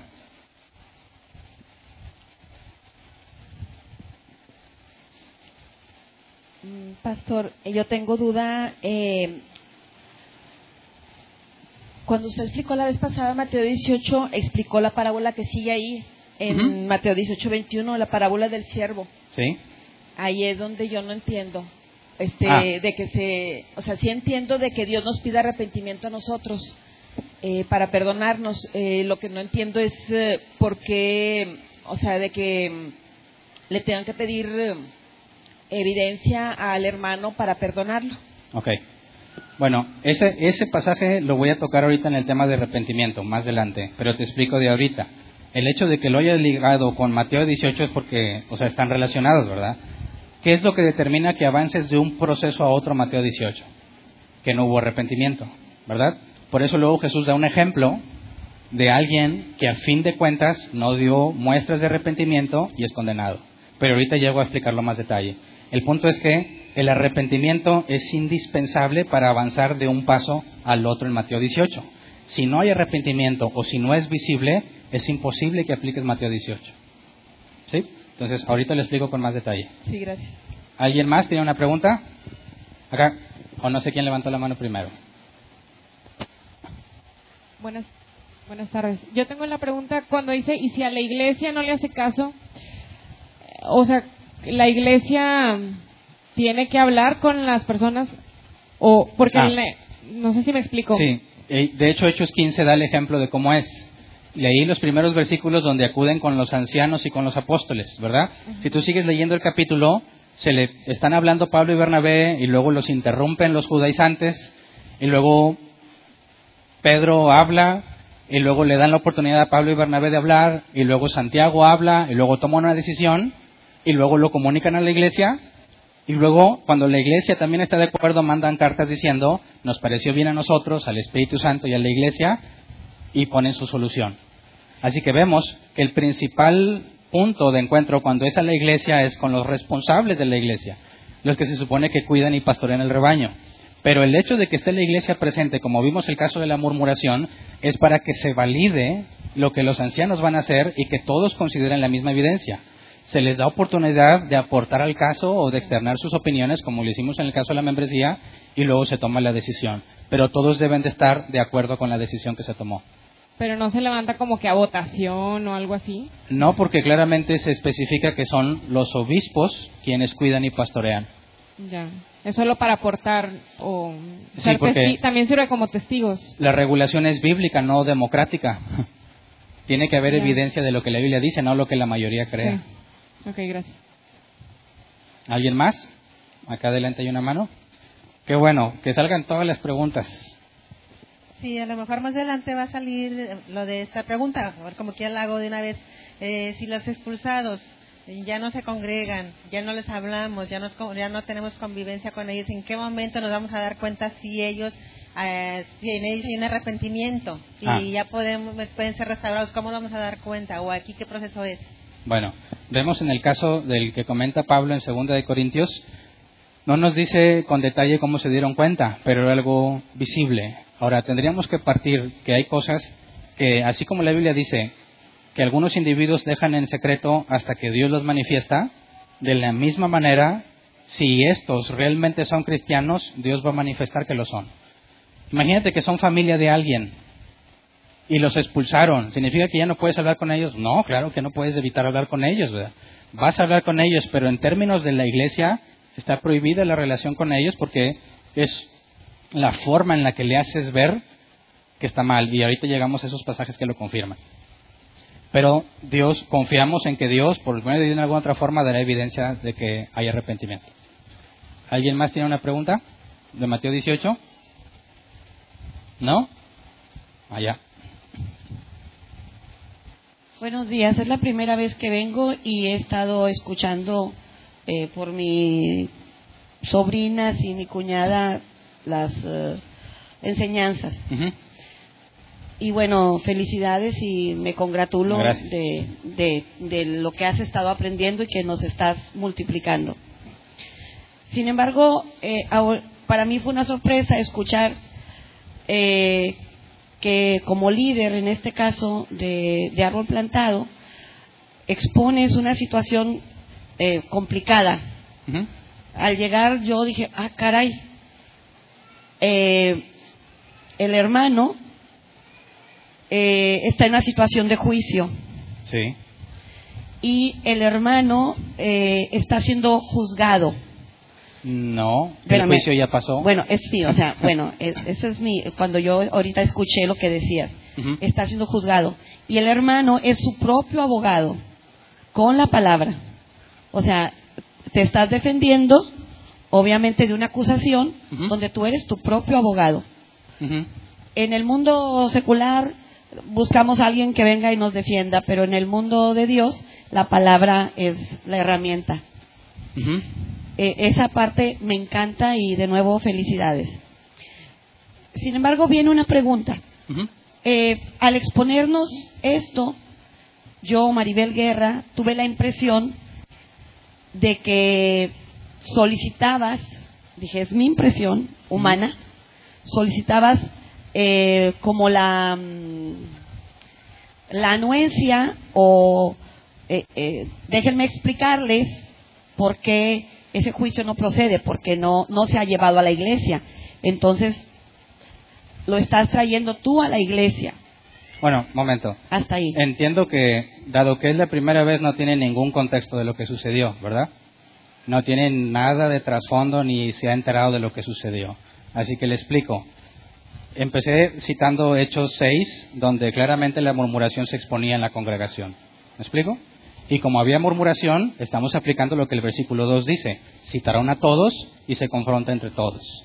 Ahora, no estamos determinando si van a ser expulsados o no. Eso ya pasó. Ya hubo un juicio público y ya se decidió. Así que no lo estamos juzgando ya. Estamos aclarando cómo se llevó a cabo el juicio para evitar la murmuración en la iglesia. Así que le pido que, dado que no conoce todo el trasfondo, me tenga un poco de paciencia para explicar todo completo y al último saca conclusiones, ya que sería imposible que le explique todo lo que sucedió para que pueda entender lo que pasa en este momento. Sí, y eso me invita a mí a leer, a conocer más de la palabra, porque le decía a Fernando, mi hermano, hay un apartado en donde dice la palabra que solo un, justo puede juzgar a otro. Y en Proverbios eh, dice obviamente que los dichos de los sabios hacen hacer, eh, hacer acepción de personas en el juicio no es bueno, que también todos necesitamos ser escuchados. De una manera o de otra, quizás yo, Maribel Guerra, eh, puedo hablar a la ligera desde mi cristal, pero debe haber alguien amoroso que me diga, ¿sabes qué? Eh, es, esa es la percepción tuya, pero no es así, y aprender.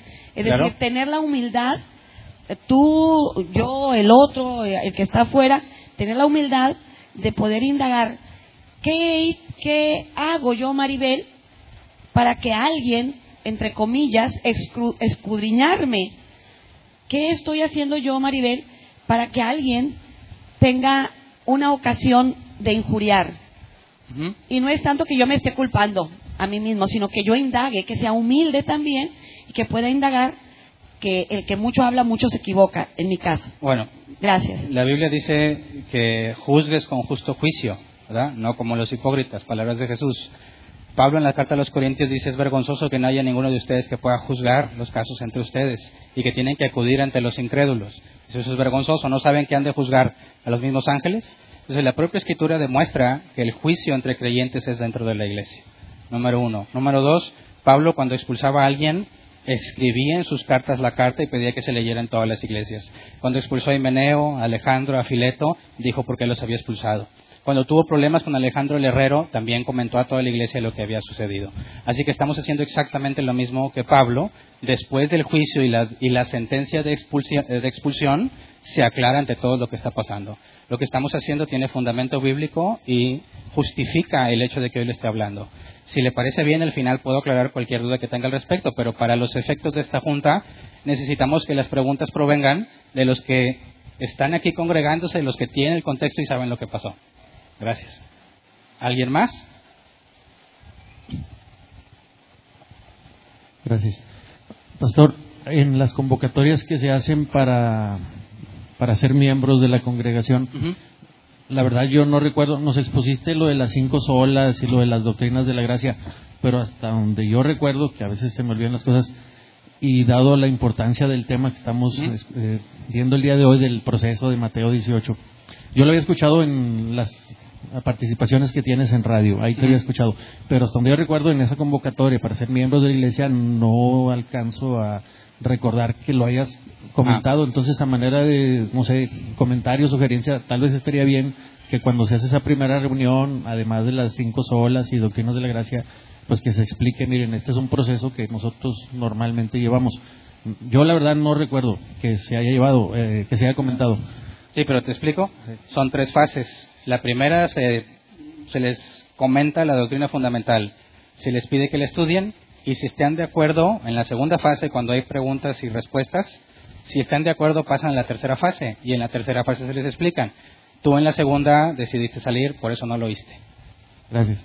Pastor, ¿qué diferencia hay entre el proceso de Mateo 18 o en qué sentido son diferentes respecto a los versículos que hicieron mención ahorita em, las personas que ponen subtítulos pusieron litigio delante de los incrédulos. Hasta donde tengo entendido, pastor, estos versículos casi terminan con una frase que dice, no es más bien que sufras tú el agravio. Sí. ¿En qué sentido es diferente? En lugar de que- O, o por qué no podríamos pensar en, bueno, pues si aquí nos está diciendo que no es mejor que sufra yo el agravio, pues total, mm, me aguanto, me quedo con él y... O sea, ¿en qué sentido es diferente? Bueno, ese- ahorita ese vamos a llegar al caso en el que se pasa por alto la, la ofensa. Pero si tú lees el contexto, ves que Pablo está diciendo, en lugar de que vayas a los incrédulos, si ya no tuviste solución, pues en lugar de ir a quemarte con los incrédulos, aguántate. O sea, no tiene nada que ver con el proceso de Mateo 18. Es el punto en el que llegó al final, nadie le hizo justicia y necesita ir con los de afuera para que le hagan la justicia, eso se debe de quedar adentro. O sea, le está diciendo, la ropa, la ropa sucia se lava en casa. Gracias. Ok. ¿Alguien más?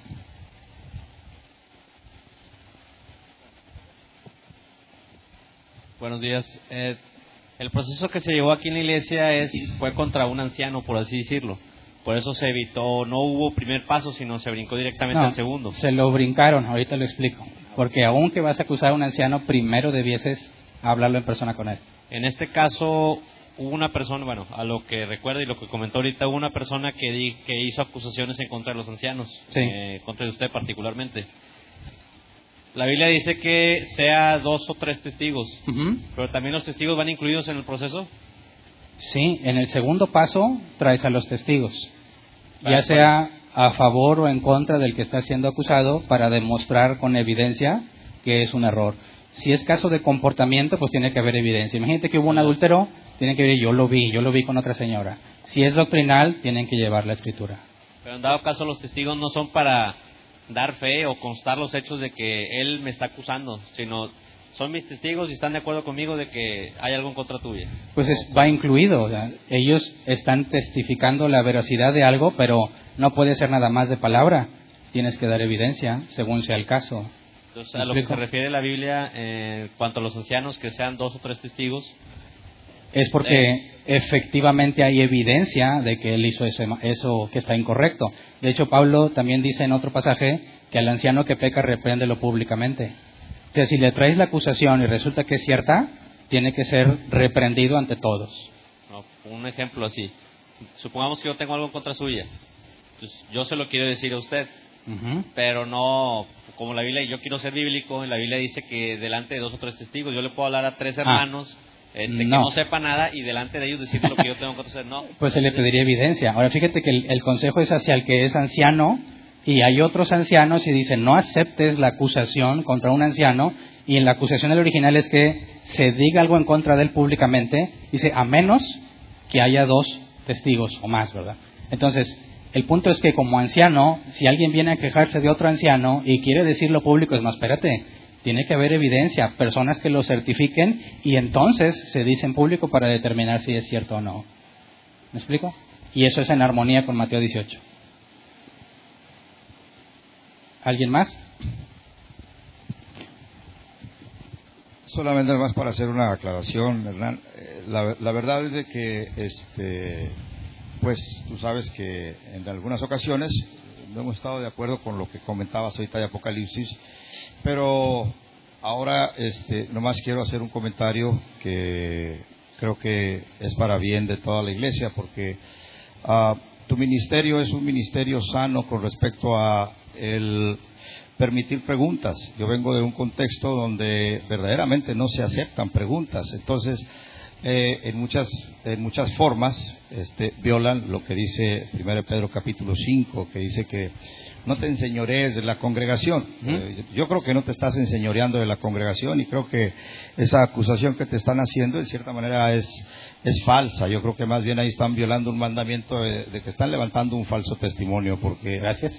la verdad que das testimonio en ese sentido que aunque no estemos de acuerdo en algunas cosas, tú permites que la verdad sea aclarada públicamente. Entonces eso cuenta mucho porque eh, el contexto de donde yo vengo, que sí quisiera que, que- que hubiera esa, ah, esa oportunidad, porque de veras hay muchas cosas que quedan en el corazón de los hombres y no lo exponen.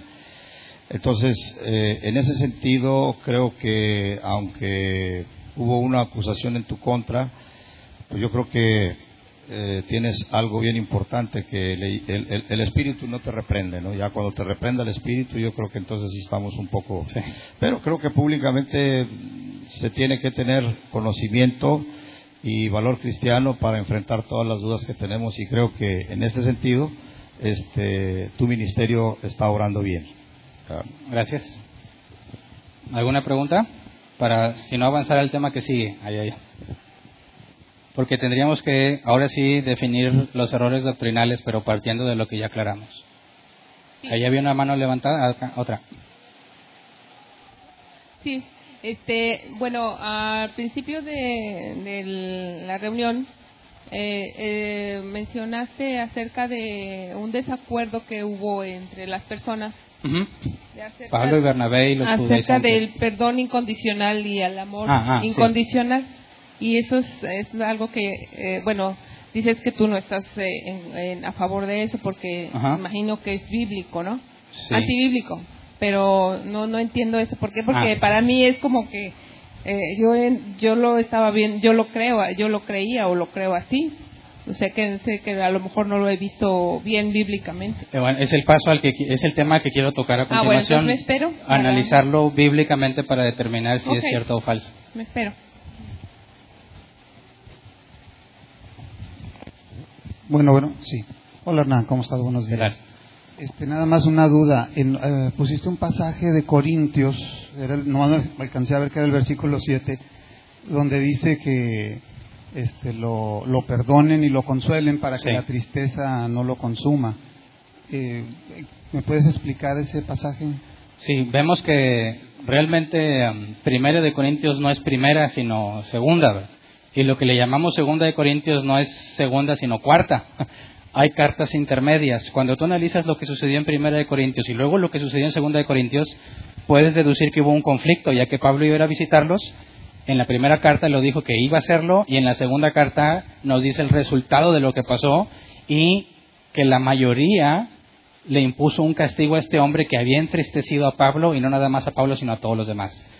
Al decir que la mayoría le impuso un castigo, claramente podemos asociarlo con la excomunión cuando deciden dejar de hablar o de comunicarse con él y ante la evidencia de arrepentimiento, la instrucción es que sea reinstaurado y le reafirmen el amor.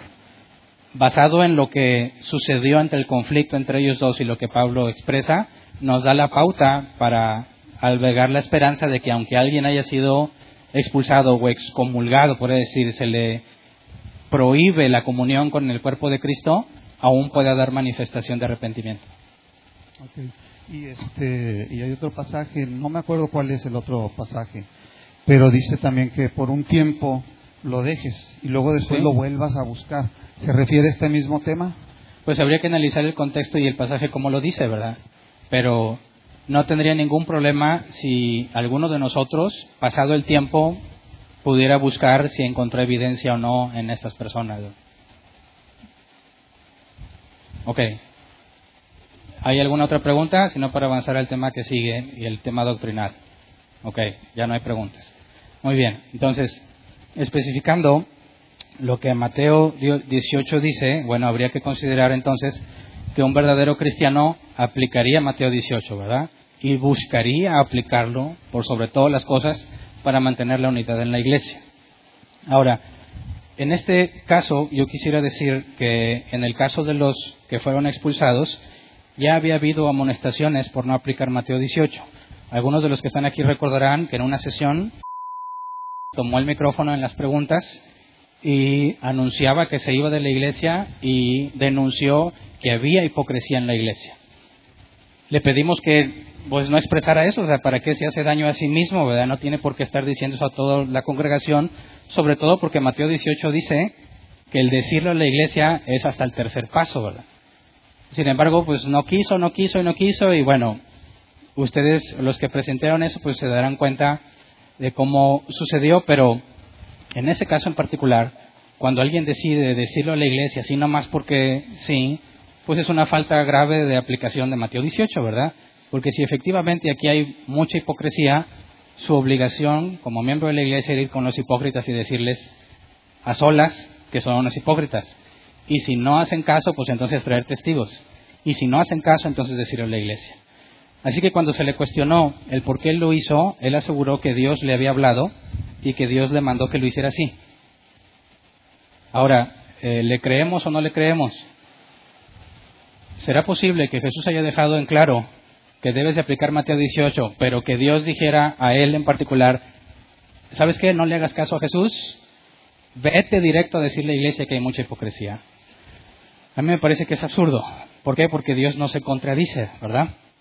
Ahora, no niego que él haya sentido que alguien le habló. Lo que niego es que ese alguien haya sido Dios. Porque Dios no te puede decir algo contrario a su palabra. Estaría loco Dios. No tendría sentido la Biblia si Dios te pide que hagas algo que contradice la Escritura. Bueno, sin embargo, eh, felicitaron, felicitaron su comportamiento, aplaudieron su comportamiento y se, hubo otras personas que nunca nos, quiso decir quiénes, que también lo habían felicitado. Él dijo que se acercaron al final le dijeron, qué bueno que hiciste eso, qué bueno porque nadie se atrevía a hacerlo. Que hubo otros que le dijeron, vaya, hasta que te animaste, dijiste todo lo que yo quería decir.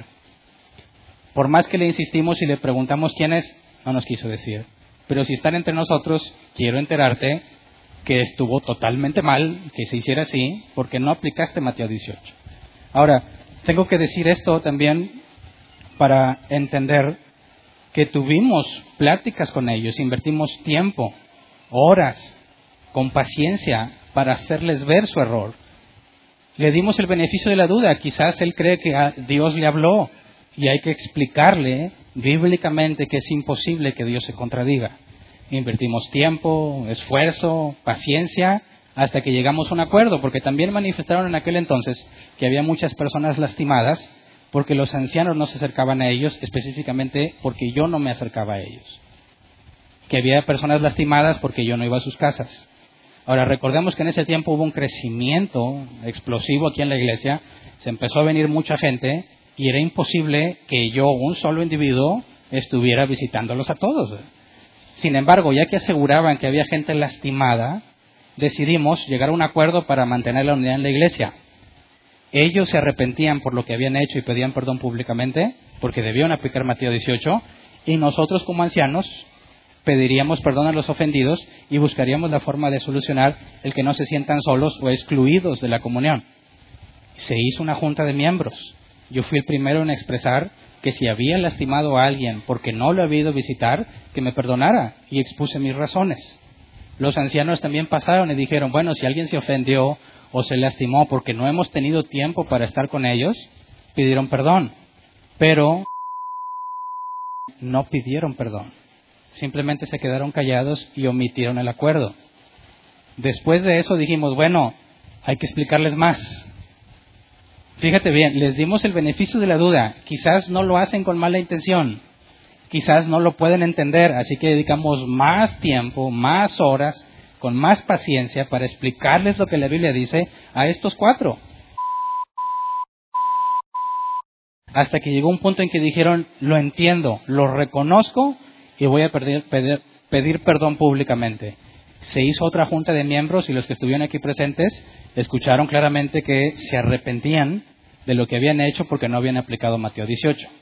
Y los cuatro se habían comprometido a aplicar Mateo 18. Ahora, ¿por qué está si ellos no son los que habían hablado? Bueno, eh, extrañamente ninguno de las parejas quiere hablar si no está la otra presente. ¿Por qué? Eh, no sé. Cuando quisimos hablar, se dijo, yo no voy a hablar si no Cuando se trata de hablar, no hablo si no es... Bueno, pues hablamos con los cuatro y los cuatro quedaron amonestados. También hubo otra situación donde en el caso tenido un conflicto con Gerardo Soriano y Erika. Gerardo es anciano. Ellos se ofendieron por unos comentarios que había hecho Gera y vinieron a quejarse conmigo de que yo no estaba arreglando el problema. Así que le expliqué. Mateo 18 dice que para que yo me involucre es el tercer paso, ¿verdad? Tienes que aplicar el primer paso. Ve y dile a Gera, a lo mejor lo hizo sin intención, a lo mejor fue un malentendido. ¿Sabes qué? Lo hizo y se arreglaron. Aplicó Mateo y se arregló y se le amonestó. Necesitan aplicar Mateo 18 y estaban comprometidos. Ahora, cuando se lleva a cabo la junta en mi casa, ¿qué creen que pasó con Mateo 18? pues decidieron que no valía la pena aplicar Mateo 18. Y delante de los maestros que estaban en la junta hicieron varias acusaciones. La que trajimos aquí en cuanto a la de que yo me impongo en la iglesia, también acusaron, les dijeron a todos los que estaban ahí presentes, los maestros que aquí están presentes también, que los ancianos no estaban calificados para ser ancianos. Dijeron también, acusaron a mi esposa de algo que había dicho, que hasta que le preguntaron resulta que ella nunca lo dijo. Igual podemos dar oportunidad al final para que se aclare qué fue eso, ¿verdad? Pero acusaron a mi esposa y mi esposa les dijo, mira, vamos a hacerlo personal, ¿verdad? No es necesario que se trate aquí. No, no, de una vez, así como es. Y acusaron también a mi esposa cuando ella le dijo, eso nunca pasó. Ah, no, pues perdón, pensamos que sí. Pero hicieron la acusación delante de los demás. Y por último me acusaron a mí. Así que en una sola junta, cuatro veces en distintos casos decidieron ignorar Mateo 18 por parte de estos cuatro. Así que dime, ¿qué se hace con este tipo de personas que ya han sido amonestados, que se les ha invertido tiempo, esfuerzo y paciencia, que estaban comprometidos a aplicar Mateo 18 y cuando tienen la primera oportunidad de aplicarlo, deciden ignorarlo? ¿Qué dice Tito 3? Al que cause divisiones, amonéstalo dos veces y después deséchalo. ¿Sabes cuántos se aventaron estos? Cinco. ¿Te parece que era adecuada la expulsión o no? Ese es solo un factor. Ignorar Mateo 18 más de dos veces es provocar división. Y según Tito 3, amerita expulsión. Así de fácil. Yo pude, como anciano, decirle ahí, y de hecho yo les dije, ya es suficiente con ustedes. Los que están testigos saben que lo dije. Ya es suficiente con ustedes no les interesa aplicar Mateo 18 y por eso fue que solicité a los ancianos que se exhibiera públicamente su comportamiento y que se aclarara la imputación en mi contra. Por eso, y dado que faltaba todavía aclarar la, la parte doctrinal, pasemos a decir directamente cuál es el error doctrinal. Recuerdo su postura. No se requiere arrepentimiento del ofensor para perdonarlo. En otras palabras, el perdón es incondicional. Debemos amar a todos, incluyendo a los enemigos, sin esperar nada de ellos. En otras palabras, el amor es incondicional. Yo digo lo opuesto. Se requiere arrepentimiento para perdonar al ofensor. Si no hay arrepentimiento, no hay perdón. En cuanto al otro tema de que debemos amar a todos sin esperar nada de ellos, digo no. En ocasiones sí podemos pasar por alto la ofensa, pero si no hay arrepentimiento, debo buscar justicia por los medios válidos. Yo sé que mi postura contradice el sentido común del cristianismo de lo que es el amor y lo que es el perdón. Pero tengo que demostrar bíblicamente por qué ese sentido común de amor y perdón está equivocado a la luz de las Escrituras. Para empezar, ellos utilizan Efesios 4:32 como base de que el perdón es incondicional. Leámoslo. Más bien, sean bondadosos y compasivos unos con otros y perdónense mutuamente, así como Dios los perdonó a ustedes en Cristo. Tanto Dicen, y lo tengo escrito y lo cito textual, este pasaje no especifica una condición para perdonar, por consecuencia no se requiere condición. Leyendo este pasaje nada más, dicen, mira, ¿hay alguna condición? ¿Qué opinas? Pues no, ¿verdad? Sean bondadosos compasivos unos con otros, perdónense mutuamente, así como Dios los perdona a ustedes en Cristo. Entonces, aparentemente lo que dicen es cierto, ¿verdad? Vamos al siguiente versículo. Amar a los enemigos sin esperar nada de ellos. Lucas 6, 35 y 36. Ustedes, por el contrario, amen a sus enemigos, háganles bien y denles prestado sin esperar nada a cambio. Así tendrá una gran recompensa y serán hijos del Altísimo, porque Él es bondadoso con los ingratos y malvados. Sean compasivos, así como su Padre es compasivo. ¿Ves aquí que efectivamente no debes esperar nada de ellos? ¿Sí o no? Dicen ellos, aquí es claro. Dice háganles bien y denles prestado sin esperar nada a cambio. O sea, que yo te voy a amar, no importa qué es lo que hagas. ¿Ok? Bueno, lo que yo aseguro es que eso es falso a la luz de la escritura. Y para empezar, quisiera también decir e involucrar a los que estaban apoyando esa doctrina inicialmente. Dado que cambiaron su postura, todos tenemos que asegurarnos que efectivamente la hayan cambiado. En esa junta estaban presentes Abigail, Torres, se pueden poner de pie para que todos sepan quién son. Abigail, Yareli, Alan, Fabiola, Ana, Belia, Miguel, Eddie y Luis. Ok, son maestros de niños excepto Eddie y Luis, andaban decolados en la junta. Pero qué bueno que estuvieron ahí. Ahora, a estos que están aquí, que pueden atestiguar si yo estoy mintiendo o no, pueden sentarse. Cuando tratamos esta junta, eh, el tema doctrinal, lo primero que les pregunté, dado que todos estaban enterados de la postura, les pregunté quién está a mi favor y quién está en contra. Abigail dijo que estaba en mi contra, estaba a favor de la doctrina de y compañía. Y Areli dijo que estaba en mi contra y estaba a favor de la doctrina de ellos. Alan dijo que estaba a mi favor. Fabiola dijo que estaba a mi favor. Ana dijo que no estaba segura. Belia dijo que no estaba segura. Y Miguel Glés dijo que él no sabe nada. ¿Verdad? De hecho, él apenas empezó esto se retiró porque tenía compromisos. Así que él no estuvo en todo el demás proceso. A Eddie y a Luis ni les pregunté porque no eran maestros, ¿verdad? Eran mirones de palo nada más. Ok. Así que después de eso les hice una pregunta a todos para ver si su postura son capaces de mantener su postura a la conclusión lógica que los lleva. Les pregunté, ¿Jesús ama a Satanás? ¿Por qué esta pregunta? Bueno, en los pasajes que ellos citan, se nos dice, por ejemplo, Efesios 4:32, debemos perdonar así como Dios los perdonó en Cristo, ¿verdad? Así que nos dicen que así como Dios lo hace, nosotros también. Y si no se requiere ninguna condición, ¿habría algún problema para que Dios perdone a Satanás, para que Jesús perdone a Satanás? No habría ningún problema, ya que el perdón es incondicional. En cuanto al amor, debemos amar a todos incondicionalmente, sin esperar nada a cambio. Si eso es verdadero, ¿Jesús amaría a Satanás, sí o no?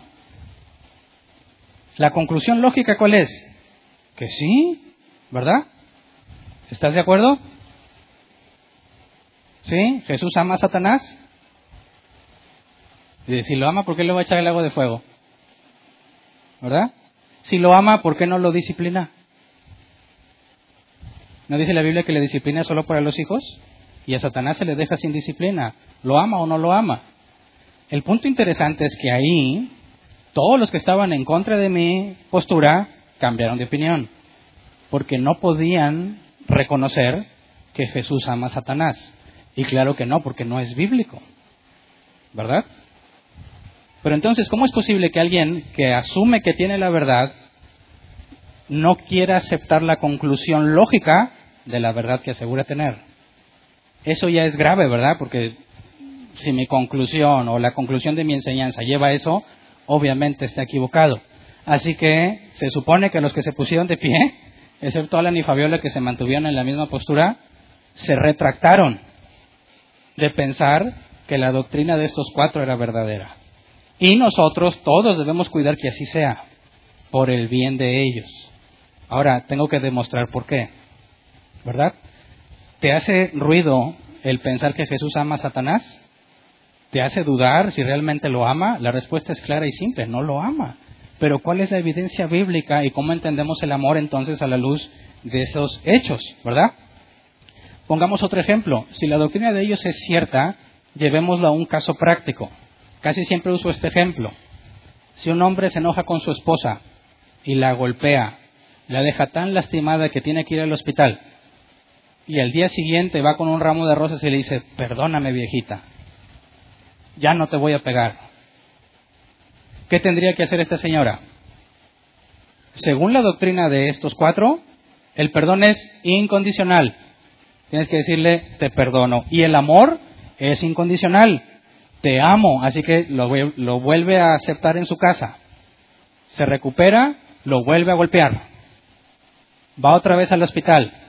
Al día siguiente va el Señor con un ramo de rosas y un mariachi.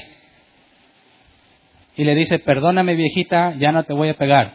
Según la doctrina de ellos, ¿qué tendría que hacer la señora? Amarlo y perdonarlo. Se recupera y la vuelve a golpear y le vuelve a pedir perdón, ¿qué tiene que hacer la señora? ¿Te das cuenta que hay un problema? Es obvio que hay un serio problema en esa doctrina. Elimina la justicia completamente. el golpeador se convierte en una víctima que hay que estar perdonando y queda impune por sus atrocidades. ¿Me explico? Otro ejemplo drástico donde se demuestra que esta doctrina es falsa. Imagínate que te invitas a un amigo a vivir en tu casa y tienes hijos pequeños y un día descubres que está violando uno de tus hijos y te dice, perdóname, ya no lo voy a hacer. ¿Qué haces? ¿Qué haces? Según ellos, según la doctrina de estos cuatro, incondicionalmente decir, te perdono y te amo. Y lo dejas en tu casa. Y si los vuelve a violar, ¿qué vas a hacer según la doctrina de ellos? Te perdono y te amo. Y lo dejas en tu casa. ¿Te parece correcto? Es totalmente absurdo. Por eso dije, si no eres nuevo y no ves el problema, has sido muy negligente en el estudio de las escrituras. Eliminas por completo la justicia, eliminas por completo el arrepentimiento. ¿Me explico? Ahora, si esto fuese real, tienes serios problemas con la escritura. Aparte de que en la práctica es ilógico, es absurdo. Si alguien viola a tu hijo, lo mandas a la cárcel, ¿sí o no? Entonces no lo perdonaste.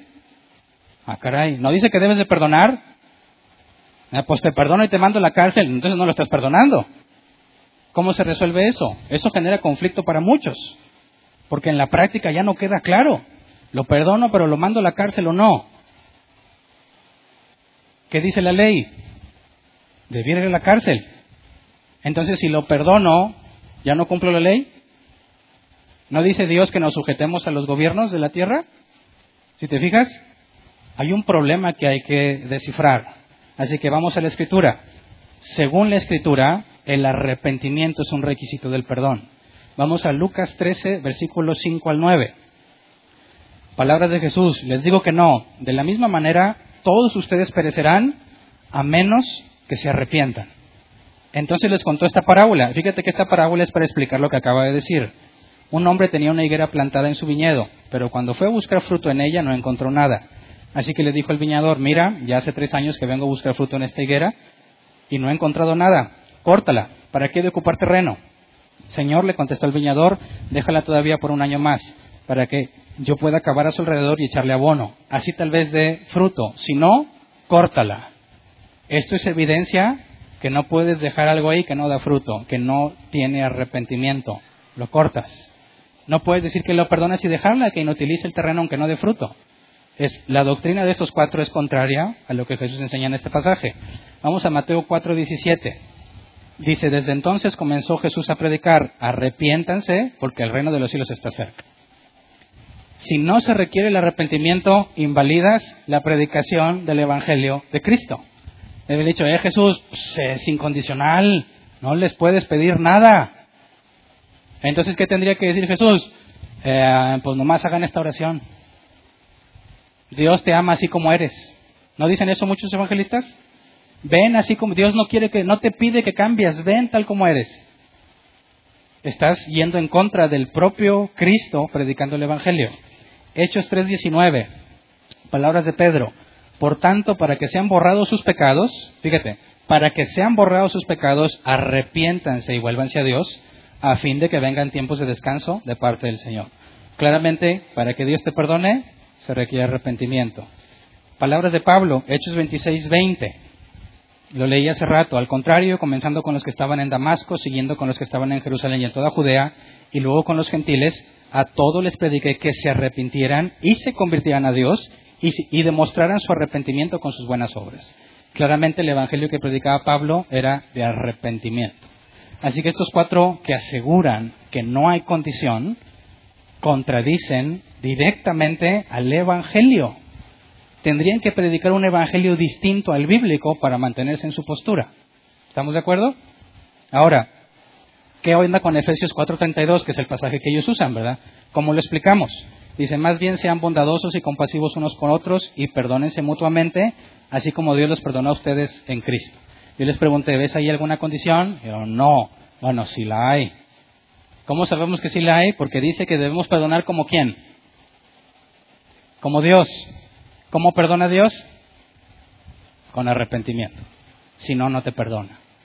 Ahí en Efesios 4:32 está implícito el arrepentimiento como condición para el perdón. Pero estos cuatro no pudieron verlo y cuando se los expliqué, ¿qué crees que hicieron? Cambiaron su postura, dijeron, ah, no, no, sí se requiere arrepentimiento. Cuando yo tengo sus escritos que dicen claramente que no se necesita condición.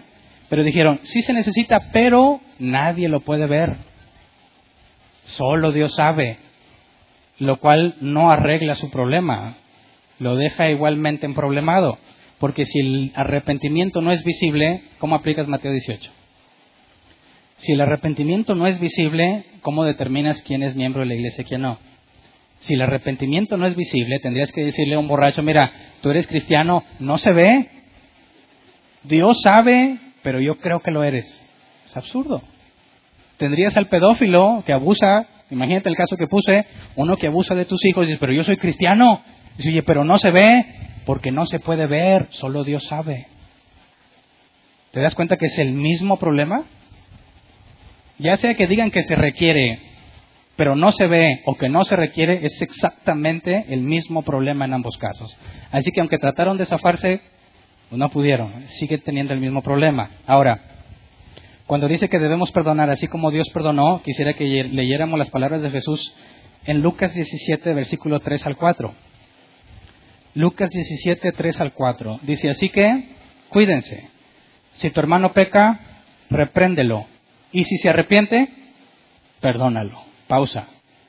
Y si se arrepiente, ¿es una condición? De hecho, es la forma de expresar una condición en texto, ¿verdad? Entonces, ¿mi postura es correcta o incorrecta a la luz de la escritura? Se requiere como condición el arrepentimiento. Jesús lo está diciendo. Y dice, aun si peca contra ti siete veces en un día y siete veces regresa a decirte, me arrepiento, perdónalo. ¿Cómo explicamos eso? ¿Qué pasa si violó a tu hijo en la mañana y dice, ya no, y luego en la tarde y luego en la noche? ¿Lo debes de perdonar? ¿Siete veces? Claro que no está hablando de eso. ¿Por qué? Porque dice que si se arrepiente lo perdonas. Así que las siete veces que venga tienen que ser problemas diferentes. No puede ser el mismo. Si fuera el mismo, no se arrepentido y no tendrías por qué perdonarlo. Ahora, otra cosa. ¿Qué, qué entiendes por perdón? Algunos dijeron, y aquí en la Junta dijeron, pues ya perdónenlo ya. Bueno, a ver, definamos qué es el perdón. Te voy a decir lo que no es el perdón. Algunos definen el perdón como un estado psicológico. ¿Me explico? Dicen, yo decidí perdonarte.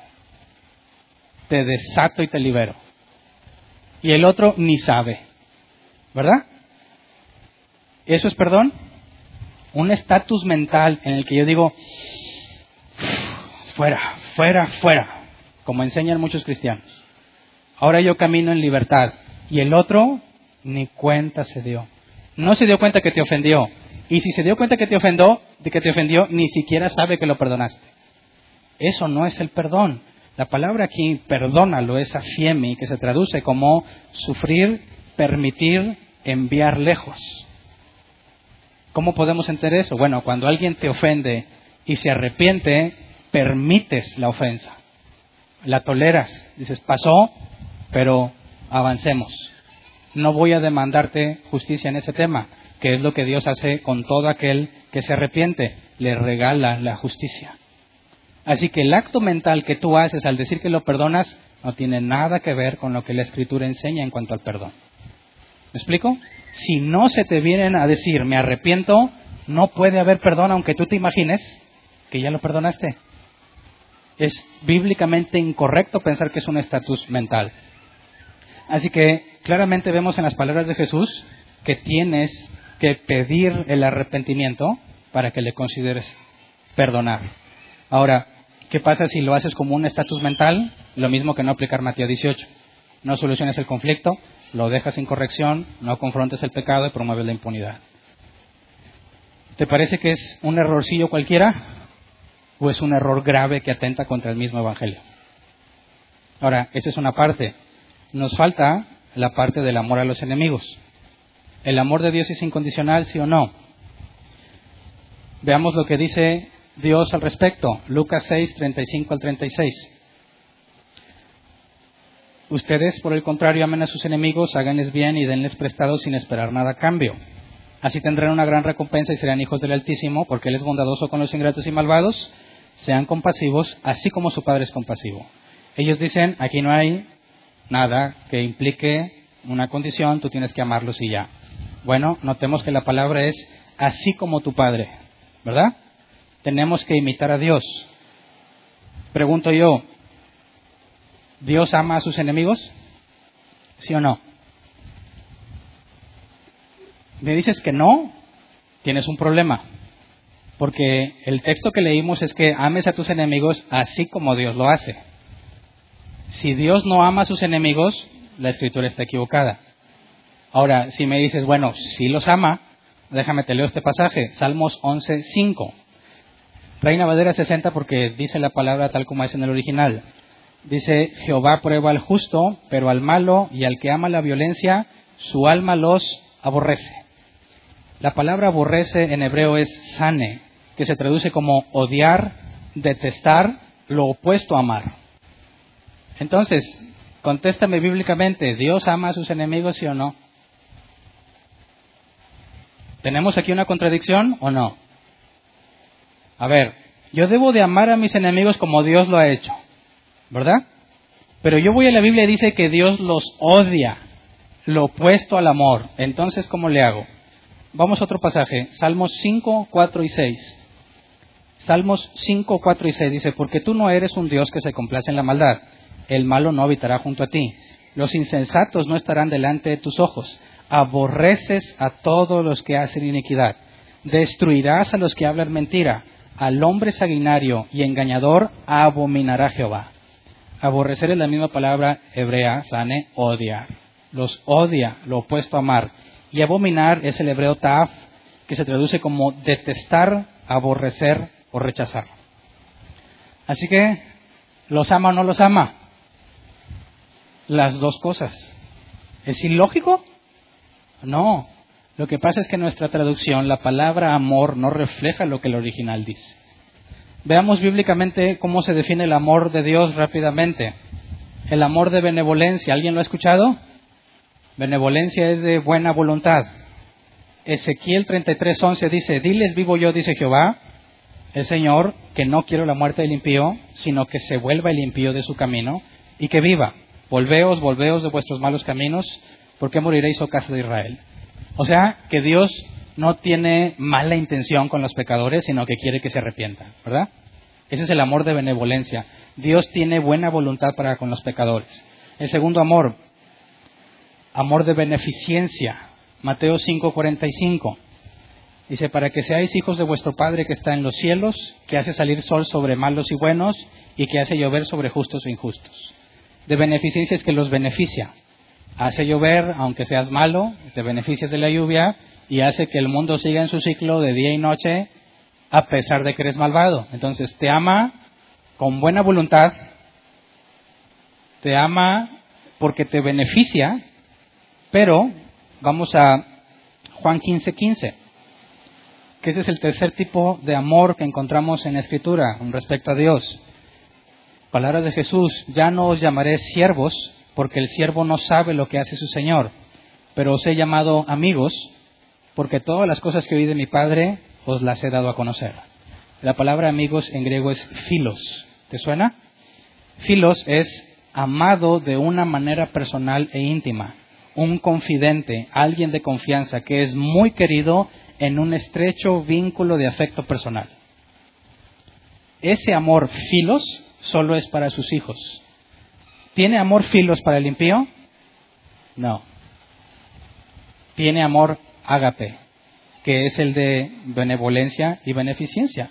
Tiene buena voluntad y los beneficia, pero no los ama filos. Ese amor es solo para sus hijos.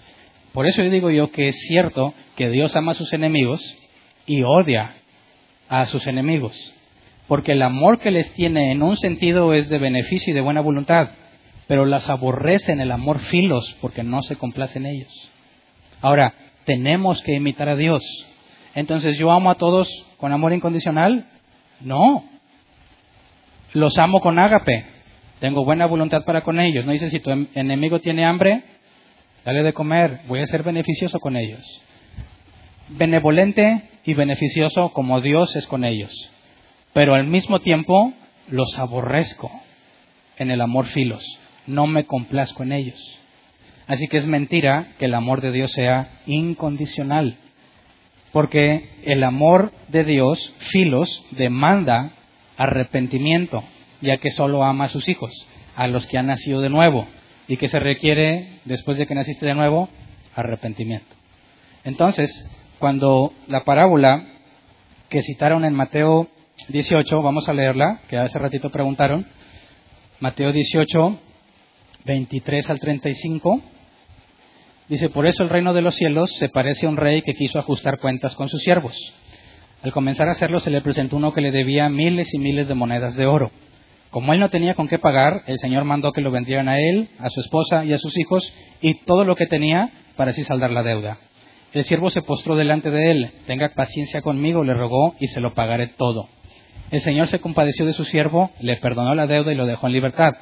Al salir, aquel siervo se encontró con uno de sus compañeros que le debía cien monedas de plata. Lo agarró por el cuello y comenzó a estrangularlo. Págame lo que me debes, le exigió. Su compañero se postró delante de él. Ten paciencia conmigo, le rogó y te lo pagaré. Pero él se negó. Más bien fue y lo hizo meter en la cárcel hasta que pagara la deuda.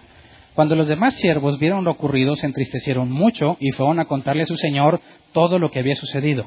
Entonces el señor mandó, el señor mandó llamar al siervo. Siervo malvado, le increpó, te perdoné toda aquella deuda porque me lo suplicaste. ¿No debías también tú haberte compadecido de tu compañero, así como yo me compadecí de ti? Y enojado, su señor lo entregó a los carceleros para que lo torturaran hasta que pagara todo lo que debía. Así también mi Padre Celestial los tratará a ustedes a menos que cada uno perdone de corazón a su hermano. Y aquí está claro el amor ágape y la ausencia de amor filos. Está claro que se demanda el arrepentimiento cuando se le dio amor ágape. ¿Cómo es que se le dio amor ágape si fue y metió al otro a la cárcel? Fíjate, no puedes pagar, le dice, ¿verdad? Vendido todo, embargado todo. ¿Y qué hace? Se postra, se arrodilla y ruega. ¿Eso es evidencia de arrepentimiento? Es una evidencia. Al que no le importa dice, ¿qué? Pues ¿qué tiene? Yo no estoy haciendo nada malo y no se va a humillar. La humillación es un síntoma de arrepentimiento. Si yo me acerco con mi esposa porque le ofendí le digo, ya hombre, pues perdóname, ¿significa que estoy arrepentido? No, yo tengo que encontrar la forma de demostrarle que me duele lo que hice porque hay un cambio en mí. Me arrepentí, meta nuevo. Cambié por dentro, y le demuestro de la mejor manera que pueda que me duele lo que hice. Eso es lo que aparentemente hizo este individuo. Pero Jesús dijo que a quien más se le perdona, a quien mucho se le perdona, mucho amor, mucho amor muestra, pero al que poco se le perdona, en consecuencia poco amor muestra. Entonces, este hombre va con el que le debe, el que recibió ágape, ¿verdad? Hace exactamente lo mismo que él, se postra y le pide que le tenga paciencia y este decide aplicarle la justicia.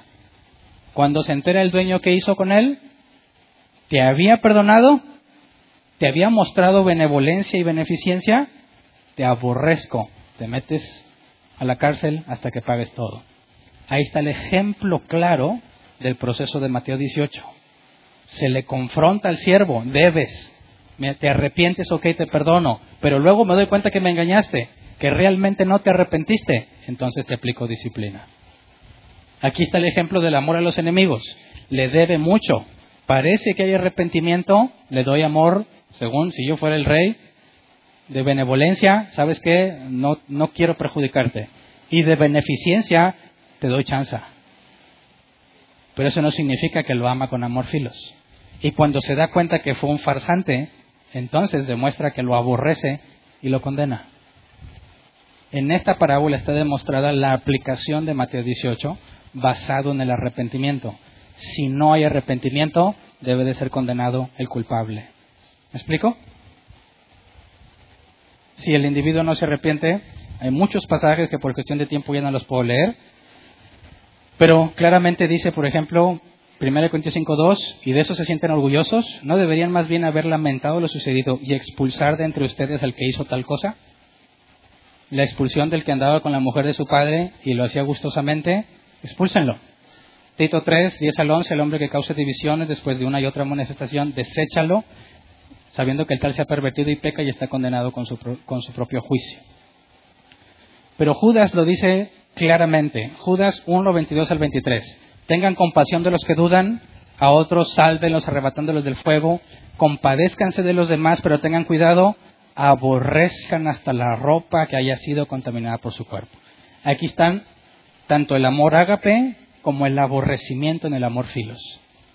El cristiano debe de aborrecer al malvado, al que no se arrepiente, y al mismo tiempo darle amor ágape, teniendo buena voluntad y beneficiarlo cuando se pueda. Así que, en el caso del que abusó de tus hijos, ¿qué harías con él? ¿Lo metes a la cárcel o lo perdonas incondicionalmente? Lo meto a la cárcel. Porque lo aborrezco. No me complace lo que hizo. Pero si veo que por entrar a la cárcel su familia tiene necesidad, dice la Biblia que tenemos que ayudar al que está en escasez. Pero es la familia del que hizo la barbaridad. Pero Dios me demanda que tenga buena voluntad y los beneficie, aunque al mismo tiempo lo aborrezco. ¿Me explico? Esa es la aplicación clara del amor de Dios en nuestra vida. Así que resumo los puntos que daña, contradice directamente la enseñanza de Cristo, pervierte el Evangelio, la postura de estos cuatro, distorsionan el amor de Dios y su carácter, distorsionan y omiten la justicia de Dios, invalidan la disciplina en la iglesia, hacen del nuevo nacimiento algo innecesario e irrelevante, promueven la impunidad e invalidan la disciplina de parte de Dios. Y estas cosas que estoy mencionando son fundamentales para el Evangelio bíblico. ¿Y sabes qué? Tienen entre tres años y medio y cuatro tenían estos individuos congregándose entre nosotros. ¿Cómo es que pasó tanto tiempo sin que dijeran lo que realmente pensaban? ¿Cómo es que pasó tanto tiempo sin que expusieran lo que realmente sentían? Bueno, la Biblia dice que entre nosotros se levantarán falsos maestros que encubiertamente introducirán herejías destructoras, lo dijo Pedro. Ese es el procedimiento normal. Ahora, ¿un verdadero cristiano ante esta evidencia se arrepentiría? Sí. ¿Qué crees que hicieron estos cuatro? No. No se retractan, no se arrepienten. Ni de la acusación, ni de su doctrina. ¿Cuál es la conclusión bíblica para estos cuatro? Expulsión inmediata. ¿Me explico? ¿Te parece que es injusto que hayan sido expulsados? Segunda de Juan 1.9, todo el que se descarría y no permanece en la enseñanza de Cristo no tiene a Dios. El que permanece en la enseñanza sí tiene al Padre y al Hijo. Estos conscientemente no permanecen. 1 Timoteo 6, 3, 5. Si alguno enseña falsas doctrinas, apartándose de la sana enseñanza de nuestro Señor Jesucristo y de la doctrina que se ciña en la verdadera religión, es un obstinado que nada entiende. El tal padece del afán enfermizo de provocar discusiones inútiles que generan envidias, discordias, insultos, suspicacias y altercados entre personas de mente depravada, carentes de la verdad. Este es de los que piensan que la religión es un medio de obtener ganancias. Segunda de Pedro 2.1.2, en el pueblo judío hubo falsos profetas y también entre ustedes habrá falsos maestros que encubiertamente introducirán herejías destructivas al extremo de negar al mismo Señor Jesús eh, que lo resucitó, que lo rescató, perdón. Esto les traerá una pronta destrucción, muchos lo seguirán en sus prácticas vergonzosas y por causa de ellos se difamará el camino de la verdad. Traducción lenguaje actual, ahí mismo, versículo 17 al 22. Esos falsos maestros son como pozos secos, sin agua, son como nubes llevadas por fuertes vientos, pero Dios los castigará y los echará para siempre a la más profunda oscuridad, porque ellos, para impresionar a la gente, dicen cosas bonitas que en realidad no sirven para nada. Obligan a otros a participar en sus mismos vicios y malos deseos y engañan a los que con mucho esfuerzo apenas logran alejarse del pecado. Judas 1, 17 al 19. Ustedes, queridos hermanos, recuerden el mensaje anunciado anteriormente por los apóstoles de nuestro Señor Jesucristo. Ellos les decían, en los últimos tiempos habrá burladores que vivirán según sus propias pasiones impías. Estos son los que causan divisiones y se dejan llevar por sus propios instintos, pues no tienen el Espíritu. Romanos 16, 17. Les ruego, hermanos, que se cuiden de los que causan divisiones y dificultades y van en contra de lo que a ustedes se les ha enseñado. Apártense de ellos. ¿Quieres más evidencia de que debieron haber sido expulsados? Hay más. Aquí tengo fácil otros siete pasajes que puedo leerles. El punto es claro y conciso. Hay suficiente evidencia para expulsarlos. Y de hecho, nos tardamos. Debía haber sido más pronto. Así que si ahorita alguien considera que es injusto, por favor, aproveche para preguntar y exponer sus razones. Levanta su mano si quieres preguntar.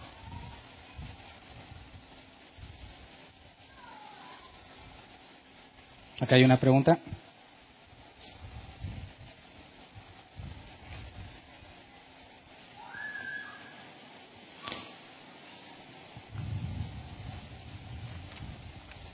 Bueno, eh, bueno, ya que llegamos a lo de la, parábola que yo no entendía, pastor, eh, ahí habla de que el rey es el que eh, manda a traer a su siervo, ¿verdad? Al principio para ajustar cuentas. Para ajustar cuentas. Entonces ahí entiendo que es, eh, digamos, Dios y somos nosotros, ¿verdad? Sus siervos, ¿sí? Entonces, la segunda parte es la que no me queda clara. Cuando el siervo con el consiervo, digamos nosotros hermanos, eh, cuando hay una ofensa entre nosotros, eh, ahí es donde el hermano no quiso perdonar. Eh, no, empiezas al principio de la historia.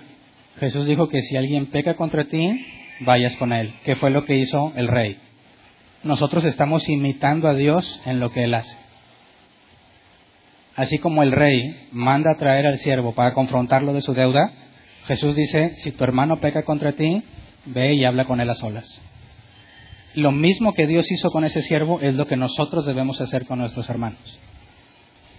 Bueno, entonces eh, la que no entiendo es eh, el último, eh, el Mateo 18:35, el último versículo. no sé si lo puedan poner. ¿Qué dice?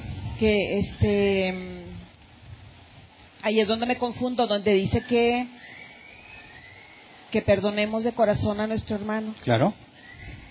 Vimos todos los versículos que hablan de perdonar así como Dios perdona. ¿Cómo es que Dios perdona a alguien? ¿Qué condición le pone? El arrepentimiento. Si yo debo perdonar como Dios perdona, tengo que hacer exactamente lo mismo que Él. Demandar arrepentimiento. Lucas 17 dice claro, si tu hermano peca contra ti, repréndele. Y si se arrepiente, perdónalo. Yo tengo que imitar a Dios y a Cristo en la forma en la que trata tanto a sus hijos, que es en cuestión de la disciplina y que Mateo 18 nos enseña cómo hacerlo, como con sus enemigos, que a pesar de que los aborrece, tiene buena voluntad y los beneficia. Lo mismo tenemos que hacer nosotros. ¿Me explico? Mm, sí, nada más que este bueno, es, esa es la parte donde me confunde. Eh, por ejemplo, en Mateo 6, 12 al 15, no sé si lo puedan poner, es donde está, está hablando del Padre Nuestro. Perdona nuestras ofensas como también nosotros perdonamos a los que nos ofenden. Sí. ¿Qué es lo que no entiendes de ahí? Eh, o sea, es la parte donde Dios nos pide arrepentimiento, ¿verdad? Y se demuestra perdonando yo a otro que se arrepiente. Sí. Es, lo mismo. Jesús dijo, si vienes siete veces en un día y las siete veces se arrepiente, perdónalo. Lo que este siervo malvado hizo es que a él lo perdonaron y él no quiso perdonar. Eso es evidencia de que no hubo un cambio en ti. Es una evidencia de que no te arrepentiste. Acuérdate que arrepentirse es un cambio en tu interior. Si me amaron y me perdonaron y yo lo entiendo y cambié, yo haría lo mismo. Esa es la evidencia. Por eso, perdona mis ofensas como yo perdono a los que me ofenden. Estoy demostrando que así como yo me equivoqué y me arrepiento y pido perdón, yo he perdonado a los que se arrepienten de haber pecado contra mí.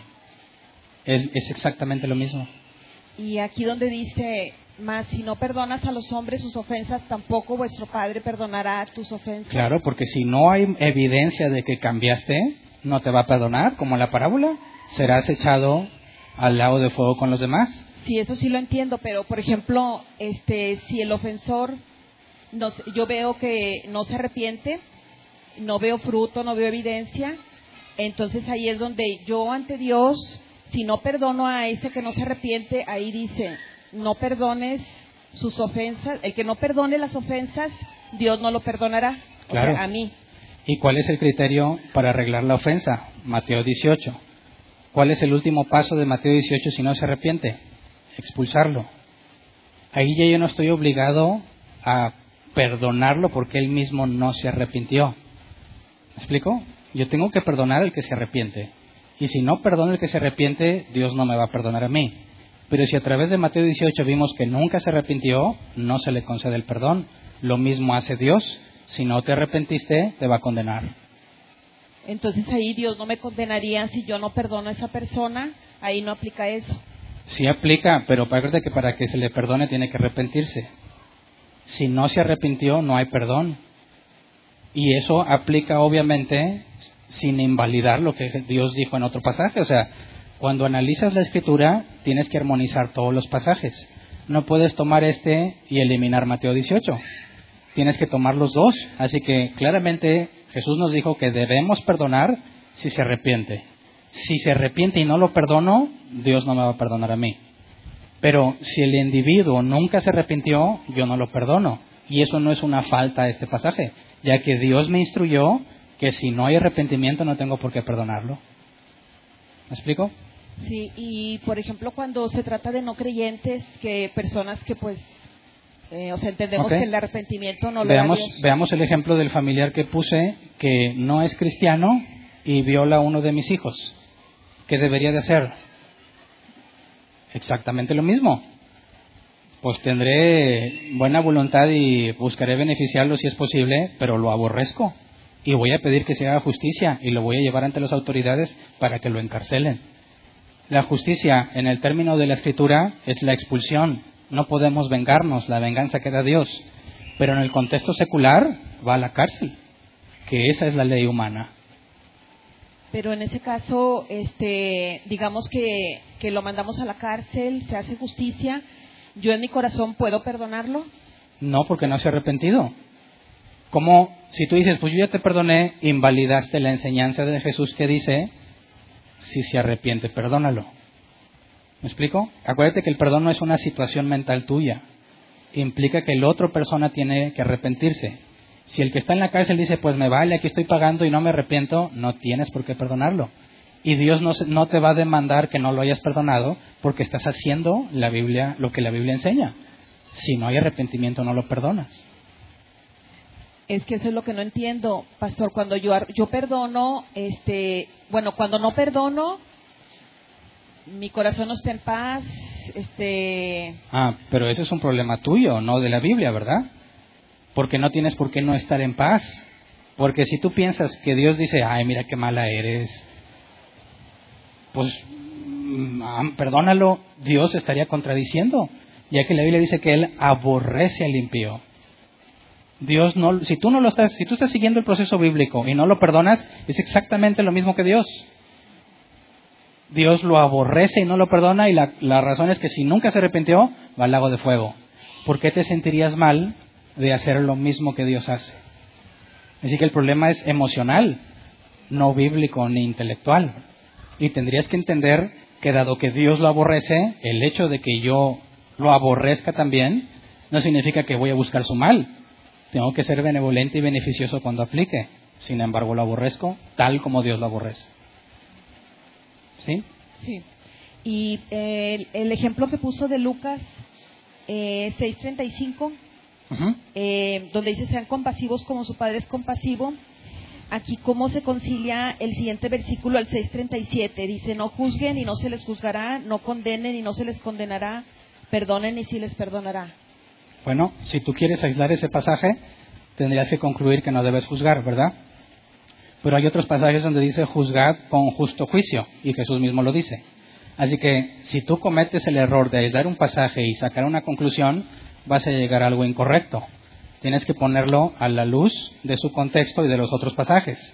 Así que podemos ver que sí puedo juzgar. El no juzgues para que no seas juzgado está en el contexto de un juicio hipócrita.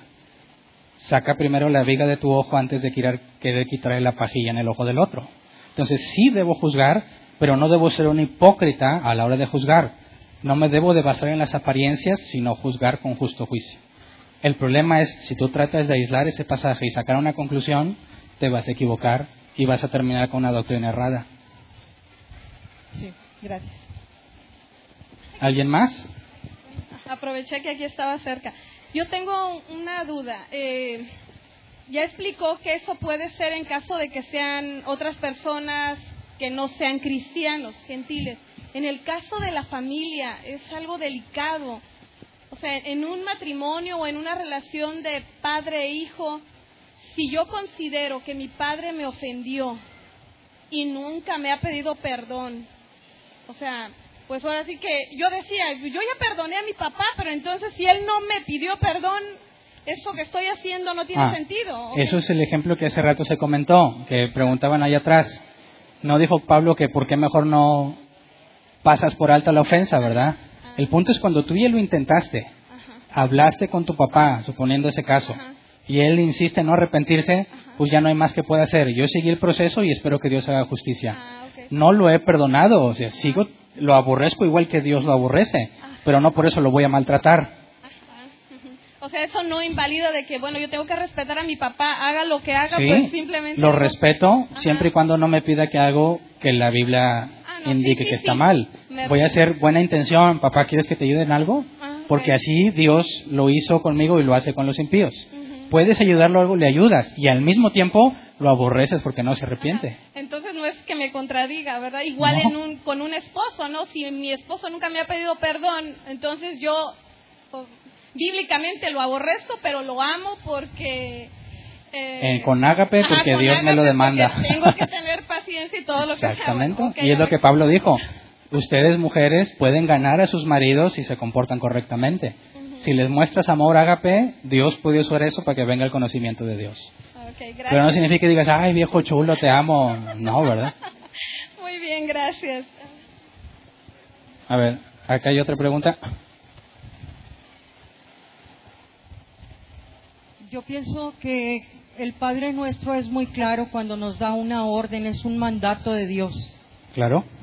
Y Él nos ordena, perdónanos, como Claro. también, bueno, todos conocemos el Padre nuestro. Mis Sí. que- y aquí en Primera de Juan 2 dice, mis queridos hijos, les escribo estas cosas para que no pequen, pero si alguno peca, tenemos ante el Padre un intercesor, a Jesucristo, el justo. Él es el sacrificio por el perdón de nuestros pecados, y no solo por, lo- por los nuestros, sino por los de todo el mundo. Yo creo que en el mundo hay diversos pecadores, Sí. Y los cuatro hermanos de los que estamos hablando que fueron expulsados no cometieron todos los pecados de los que has estado sacando y mencionando. Ahora, Bueno, yo pienso que sí proporciona evidencia. ¿Qué evidencia tienes a tu favor? Si aseguras algo sin evidencia es falso testimonio. Bueno, pues aquí está muy claro. Ah, La escritura es clara. Yo lo que te pido es evidencia de que no hicieron lo que yo ya expuse. Bueno, en el Padre Nuestro, el- Jesús no murió en la cruz pidiéndonos evidencia. Por eso Él hizo Bueno, ese sacrificio. Si, leí, si escuchaste sacrificio- los pasajes que cité cuando dice arrepentíos para que sus pecados sean perdonados, si no te arrepientes, Y son los únicos que se van a aplicar. Este, por ejemplo, no.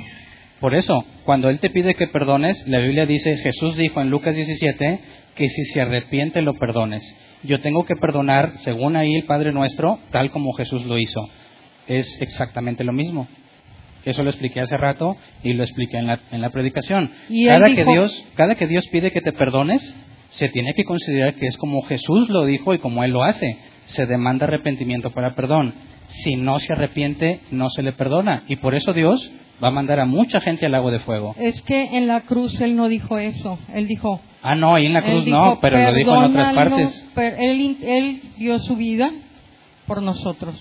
Claro, y pero le se dijo al demanda. Padre, perdónalos porque no saben lo que hacen. Estoy de También la acuerdo gente contigo. ignorante puede tener perdón.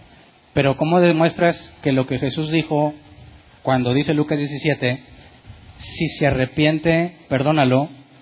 ¿Cómo me explicas ese pasaje partiendo de lo que tú dices? Pero ¿de qué pecado estás hablando? de cualquiera. La Biblia dice que Mateo 18... Porque hay unos perversos y malvados y... Mateo 18.1 no dice... todos son igual de graves. Mateo 18.1 dice, si tu hermano peca contra ti, eso implica que cualquier pecado, cualquiera.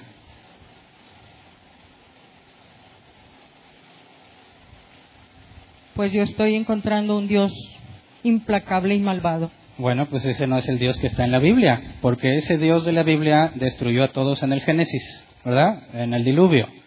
Mató a Ananías y Zafira cuando pretendieron engañarlo, ¿verdad? Destruyó a los cananitas, mató a los de Jericó, ¿cierto? No evitó que Judas se ahorcara. Va a echar al lago de fuego a los malvados. El Dios que tú crees no es el Dios de la Biblia. Y esa ya es decisión tuya. ¿Alguien más tiene una pregunta?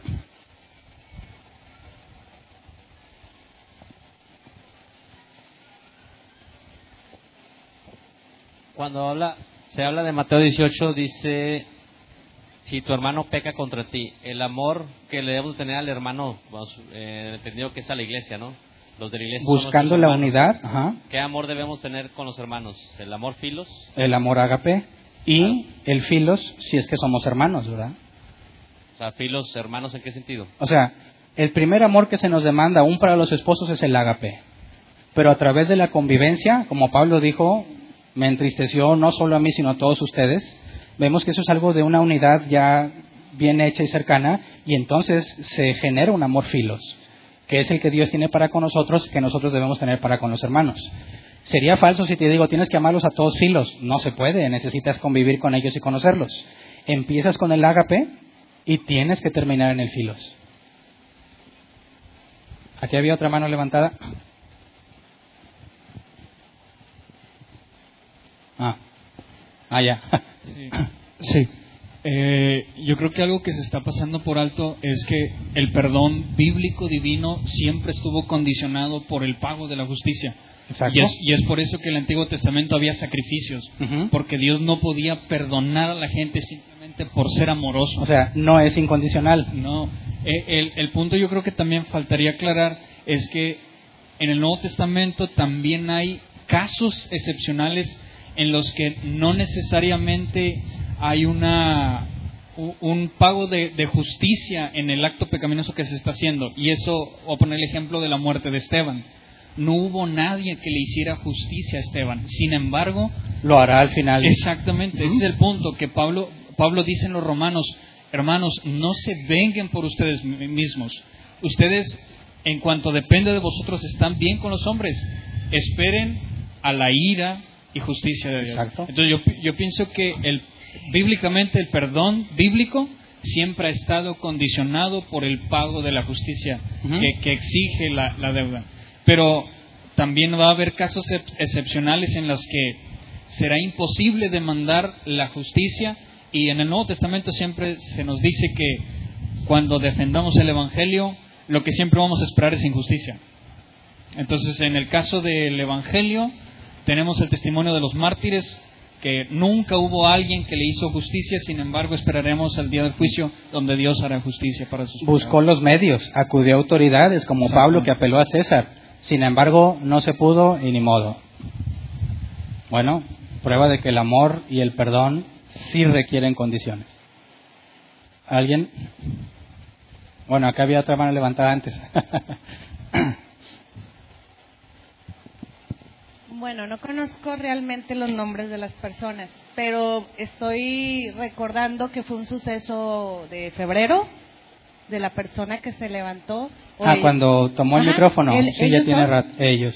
Bueno, yo tenía uno o dos uh, sesiones de haber venido, entonces mi hijo y yo quedamos de que lo que En les shock. decía, sí, en shock, decíamos, ¿qué está pasando? Y aún así seguimos viniendo y yo pensé que esa persona y esa, ese matrimonio ya no venía, porque él dijo, me retiro, me voy. Entonces, ¿qué más prueba de amor que estén pasando todos estos meses? Siguió viniendo, se le puso atención, estamos hablando del caso, entonces, de febrero, marzo que sucedió y pues yo creo que ahí está la, la, la oportunidad del cambio. Y a lo mejor, como dicen algunas personas, pues no es cambiar, pero sí es entender o dar su punto de vista y tratar de que Dios trabaje en ellos, pero ya fueron muchos meses, entonces yo creo que ahí es la prueba, sin conocer el caso, se retoma y digo, yo creo que esa es eh, el- el- la conclusión de, de lo que hablamos de un Dios amoroso. Gracias. ¿Ahí había el comentario?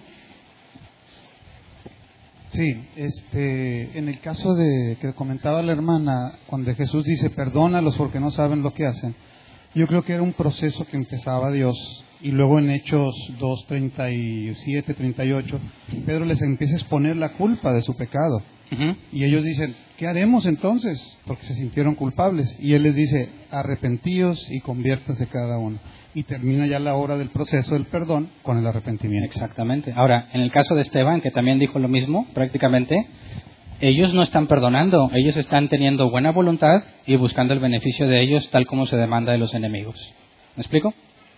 Si te están apedreando y es injusto, pero eres hijo de Dios, vas a decir lo mismo, Señor, mi deseo es que no sean afectados, no se los tomes en cuenta, o sea, como Saulo, hazle entender, después conviértelos, pero eso no significa que yo los perdone, simplemente sé que les tengo que desear un bien, pero la justicia la va a hacer Dios. Eh, bueno, sí, ¿se oye? Soy ma- No se oye. A lo mejor se le acabó la pila. Ahí está el otro micrófono. Bueno, Los que somos maestros nos oímos de cualquier forma. Eh, dos cosas nada más que, que me hacen ruido y voy a, me comprometo Bueno. a buscar. Es que si son cosas, porque usted No. viene sin contexto, No, se no, les no, si explico tengo con gusto al contexto, no final. tengo tres días en el conocimiento o No, en la no, en el contexto de la situación. Bueno, voy a expongo esto. No estoy hablando del contexto, sino de lo que estamos, de lo estás enseñando. Yo entiendo que que Dios aborrece el pecado. Y, al pecador. Bueno, ahí es donde me entra mi ruido. Vamos a O ver sea, el pasaje. Sí, o sea, yo sé que Dios aborrece el pecado, sin embargo, también he entendido en otro momento de mi vida que ama al pecador. Escucha un momento. Pero no que lo va a amar todo el tiempo. Yo entiendo, por ejemplo, como maestra o como si una mamá, hijo, te amo, pero no acepto lo que haces. Luego entonces tengo que enseñarte lo bueno y agradable a Dios. No puedo decir que te aborrezco si yo no te he enseñado. A lo mejor, o sea, en el, en el pecado en que yo cometo, yo tengo que reconocer que Dios tiene misericordia, pero tengo que buscar de Él. No dar por hecho que como Dios me ama, pues no pasa nada. No, sí pasa. O sea, yo sé que Dios me ama, pero yo tengo que buscar de Él. Bueno, entiendo a qué se refiere, pero contradice la escritura. Salmos 11.5, Jehová prueba al justo, pero al malo y al que ama la violencia, su alma los aborrece. Aborrece a la persona y también las malas acciones. Es imposible que Dios los ame tantito y luego después ya no, porque Dios no cambia. El punto es que si la Biblia dice que Dios aborrece al malvado, no podemos decir lo contrario. Siempre lo aborrece. Pero si se arrepiente, solo es porque Dios le concedió el arrepentimiento y lo hace arrepentirse y entonces le muestra amor filos. Y eso sí es lo que dice la Escritura. Éramos enemigos de Él, pero nos amó. ¿Alguien más? A ver, por favor, si vas a comentar, susténtalo, ¿sí? Te damos el micrófono, pero pues da la evidencia bíblica de lo que dices. La venganza es del Padre, ¿verdad? Claro. Entonces, cuando crucificaron a Jesucristo y Él pidió perdón, porque no sabían lo que hacían los que lo estaban crucificando, eso no quiere decir que porque Él los perdona, el Padre los haya perdonado, pero la venganza es del Padre. ¿Está bien? Sí, porque vemos claramente que no perdonó a todos. Algunos de esos, tenemos el discurso de Pedro, donde lo mencionaron hace poco, y varones hermanos, ¿qué debemos de hacer? Arrepiéntense para que Dios les perdone sus pecados. Pero no todos, por ejemplo, Anás, Caifás, ellos no, Dios no les perdonó porque siguieron necios en su actitud. Vemos que cuando Jesús oró, y lo cité en Juan 17, dijo, no ruego por el mundo, sino por los que me diste. por los que van a creer en el mensaje que ellos digan. Así que Jesús no estaba pidiendo perdón por todo el mundo, solamente por aquellos que el Padre había elegido. Tuyos eran y me los diste, dijo. La voluntad del Padre en Juan 6 dijo es que los que Él me dio, dijo Jesús, no pierda yo ninguno. Así que cuando Jesús intercede, claramente especifica que solo por los que el Padre le dio. Bueno, una pregunta, ¿estás enojado conmigo? ¿No? No, pues parece. No, pero hay un pasaje que dice que a los que traen una doctrina incorrecta hay que reprenderlos con severidad. Quiero ser claro en que el error es grave y que no estamos jugando. Y así como un niño cuando comete un error grave no le puede decir, mira mijito, no hagas eso porque te aplastan la cabeza. No, no lo hagas porque te vas a matar. Yo ¿Me vengo aquí a aprender, Hernán. Excelente. Si tú das la base bíblica, se acepta con gusto tu comentario. Pues Pero yo- si decides, como hace un momento, decir yo no estoy de acuerdo, a pesar de que la Biblia dice lo opuesto, pues digamos que tu comentario sin base bíblica no sería de edificación para todos, que es lo que buscamos. Pues ahorita te lo estoy completando. Eh, si lo complicas, ¿qué? No entiendo. Completando. Ah, completando. Ok, gracias. ¿Alguien más?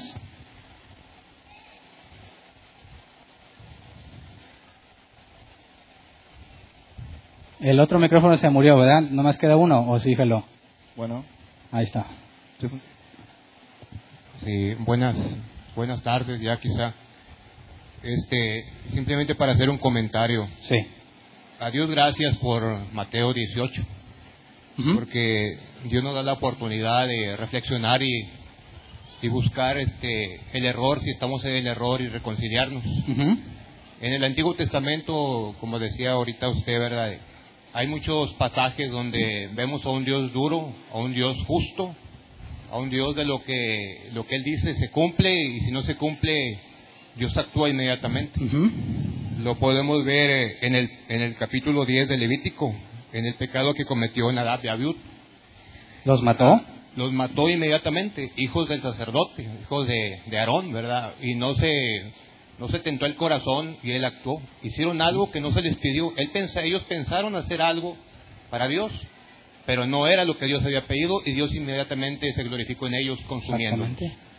Si no fuera Este, por Mateo 18, así nos pasaría. Por eso, por eso comento, gracias a Dios por esto, ¿verdad? Y también dice el libro de de Deuteronomio, en el capítulo 21, dice en el versículo 18, poner un ejemplo muy, muy, muy personal a nosotros como familias, como padres y hijos. Dice, si alguno tuviere un hijo contumaz y rebelde, que no obedeciere a la voz de su padre ni a la voz de su madre, y habiéndole castigado no le obedeciere, actuando eh, Mateo 28, 18, ¿verdad? Llamándole la atención, exhortándole, dice, y si no les obedeciere este hijo, entonces lo tomará, lo tomarán su padre y su madre y lo sacarán ante los ancianos de la ciudad, a la puerta del lugar donde viva, y dirán a los ancianos de la ciudad, este nuestro hijo, nuestro hijo, es contumaz y rebelde, no obedece a nuestra voz, es glotón y borracho. Entonces todos los hombres de su ciudad lo apedrearán y morirá. Así quitarás de el mal en medio de ti y todo Israel oirá y temerá. O sea, Dios no se andaba con, con sutileza, ¿verdad? Si había un mal, aunque fuera el hijo, los mismos padres lo presentaban y moría apedreado y quitaban el mal. O sea, no se permitía tener la manzana podrida para que echara a perder las demás. O sea, ese es el Dios justo, que muchas veces nosotros en nuestras anteriores iglesias, ¿verdad? Miramos de que pues no puede ser, ¿verdad? Dios es un Dios amoroso, pero no, no, en realidad no se conoce a Dios tal y como es. Hoy Mateo 18 pues nos da la oportunidad de buscar esa reconciliación, ¿verdad? Y sí es algo muy delicado y muy doloroso cuando se aplica, y más en este lugar. ¿Por qué en este lugar? Bueno, porque aquí cada, cada término de enseñanza hay lugar para preguntas, para buscar sacar aquello que nosotros vemos que no está bien, pero no tiene por qué pasar esto. Si, si hay esa oportunidad, ¿por qué no lo dices? Tuvieron que, pasar cuatro años para que lo dijeran. yo creo que cada, cada mensaje, cada palabra, hay la oportunidad para sacar algo que quizá haya en nosotros. Y si te da, si te da la oportunidad de, de expresarlo, preguntarlo y decirlo, ¿por qué no lo haces? ¿Por qué esperar a, llegar a esto? Es vergonzoso todo, lo- todo esto que está pasando porque es un lugar donde se te pide pregunta y se te da respuesta. ¿Por qué lo sacas ahora? O sea, tantos años que, que están en algunos, tenemos poco año aquí, medio año quizá tendremos nosotros, pero me ha gustado esto, porque yo vengo de iglesias donde no puedes hablar, no puedes decir nada, porque el que manda es el pastor, es el líder, y tienes que someterte a lo que él dice. Y hoy tenemos la oportunidad de preguntar, y hay la libertad, y este, y yo por eso doy gracias a Dios por este ministerio, ¿verdad? Este, no estoy a favor del hombre, sino simplemente a favor de la justicia, de la palabra de Dios, que se tiene que aplicar para que esto funcione. Y, todo esto es bueno. Por eso la Biblia dice, tiene que haber divisiones para, para darnos cuenta de esto, pero es doloroso que pase estas cosas cuando hay lugar para que preguntes, para que expongas, pero no lo haces, lo escondes. Ese es el problema. Esconder las cosas, esconder las, las situaciones que guardas en tu corazón, sácalas en el momento, pero hay que hacerlo. Hay que hacerlo y no esperarnos a la justicia de Dios, porque la justicia de Dios es temible, es, es dura. Y, y qué pena cuando Dios actúa, porque no nos queda más, gloria a Dios, que una expectación de fuego ardiente, ¿verdad? Por no sacarlo en el momento preciso. Por eso no lo veamos aquí, aquí, este, todos como iglesia, como un cuerpo, apoyémonos, démonos la mano, pero si tienes algo en contra de tu hermano, dalo a conocer, sácalo y no lo guardes. No, no, no pensemos, bueno, yo aquí escucho, ¿verdad? Y oigo a lo que he estado viendo. Si alguien tiene algún resentimiento, sácalo, porque nos estamos haciendo daño, nos estamos haciendo daño y platícalo. Gloria a Dios, estamos en un lugar donde se predica solo escritura y ese es el único sostén que tenemos nosotros aquí como, como personas, la palabra de Dios. Y si no la tomamos tal y como es, pues yo creo que vas a ir a cualquier otro lugar y vas a seguir siendo engañado. Yo vengo de allá y no quiero volver allá. Yo quiero que si se me va a tratar con justicia, que sea conforme la palabra y, y sustentamos las cosas así. Si nos queremos ir, a veces dice, es que me gustaría haber vivido en el Antiguo Testamento, cállate, no sabes lo que dices, porque ya Dios actuaba y mataba y quitaba lo que no servía. Hoy tenemos esta oportunidad. Ah, este, tomemos Mateo 18 como algo muy delicado, que no lleguemos a, a esto, sino que nos reconciliemos unos con otros para no tener que llegar a esto vergonzoso, porque Ok. es vergonzoso. Dios bien. bendiga. Así que dejamos en claro que ante esta explicación ya no debe de haber ninguno entre nosotros que diga que es injusto o que no fue correcto lo que hicimos. Si alguien aún, piensa que es injusto y correcto, por favor dígalo ahora, delante de todos. Una persona. ¿Quién más? Déjenla levantada para poder contarlos. Uno.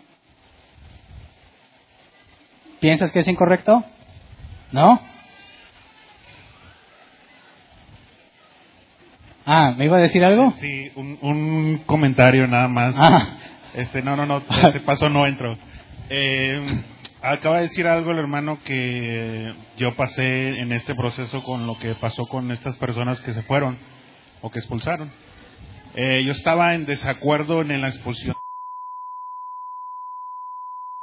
sinceramente, pero ante la evidencia bíblica eh, me di cuenta que era un detalle emocional, eh, Ah. porque había ahí un, un detalle de amistad, pero creo que entra también dentro de lo correcto que cuando vemos a un amigo que está en un error, lo mejor es este, ah, como dice el hermano, si algo, si venimos de iglesias donde nos enseñaban mentiras y no aplicábamos la palabra, ahí está eh, precisamente lo que a lo que tenemos que pegarnos, ¿no? Que es la Biblia y que entré, Dios me hizo entender, eh, porque también nos fuimos a mitad de junta ese día, entonces pude entender ya todo y estoy en totalmente de acuerdo con lo que enseña la palabra y cómo se aplicó. Era un simple comentario.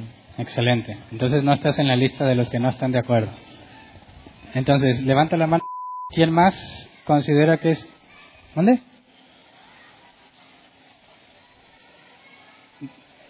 Ah, ¿pregunta o estás, estás inconforme? Bueno, pase, por favor, bájale otra vez.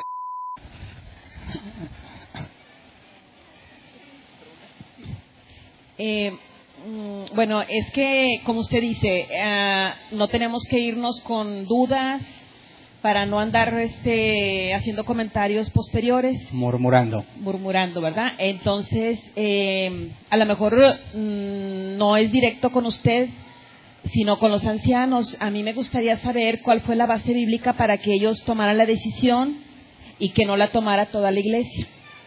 ¿Y que no la tomara toda la iglesia? Sí. ¿Cómo? Porque mm, en la Biblia aparece donde toda la iglesia tomaba la, las decisiones. No, dice que todos estuvieron de acuerdo. Sí. No es lo mismo que haber tomado la decisión. Claramente la escritura dice que son los obispos los que cuidan y pastorean. Sería imposible que todos hagan labor de obispos en la iglesia.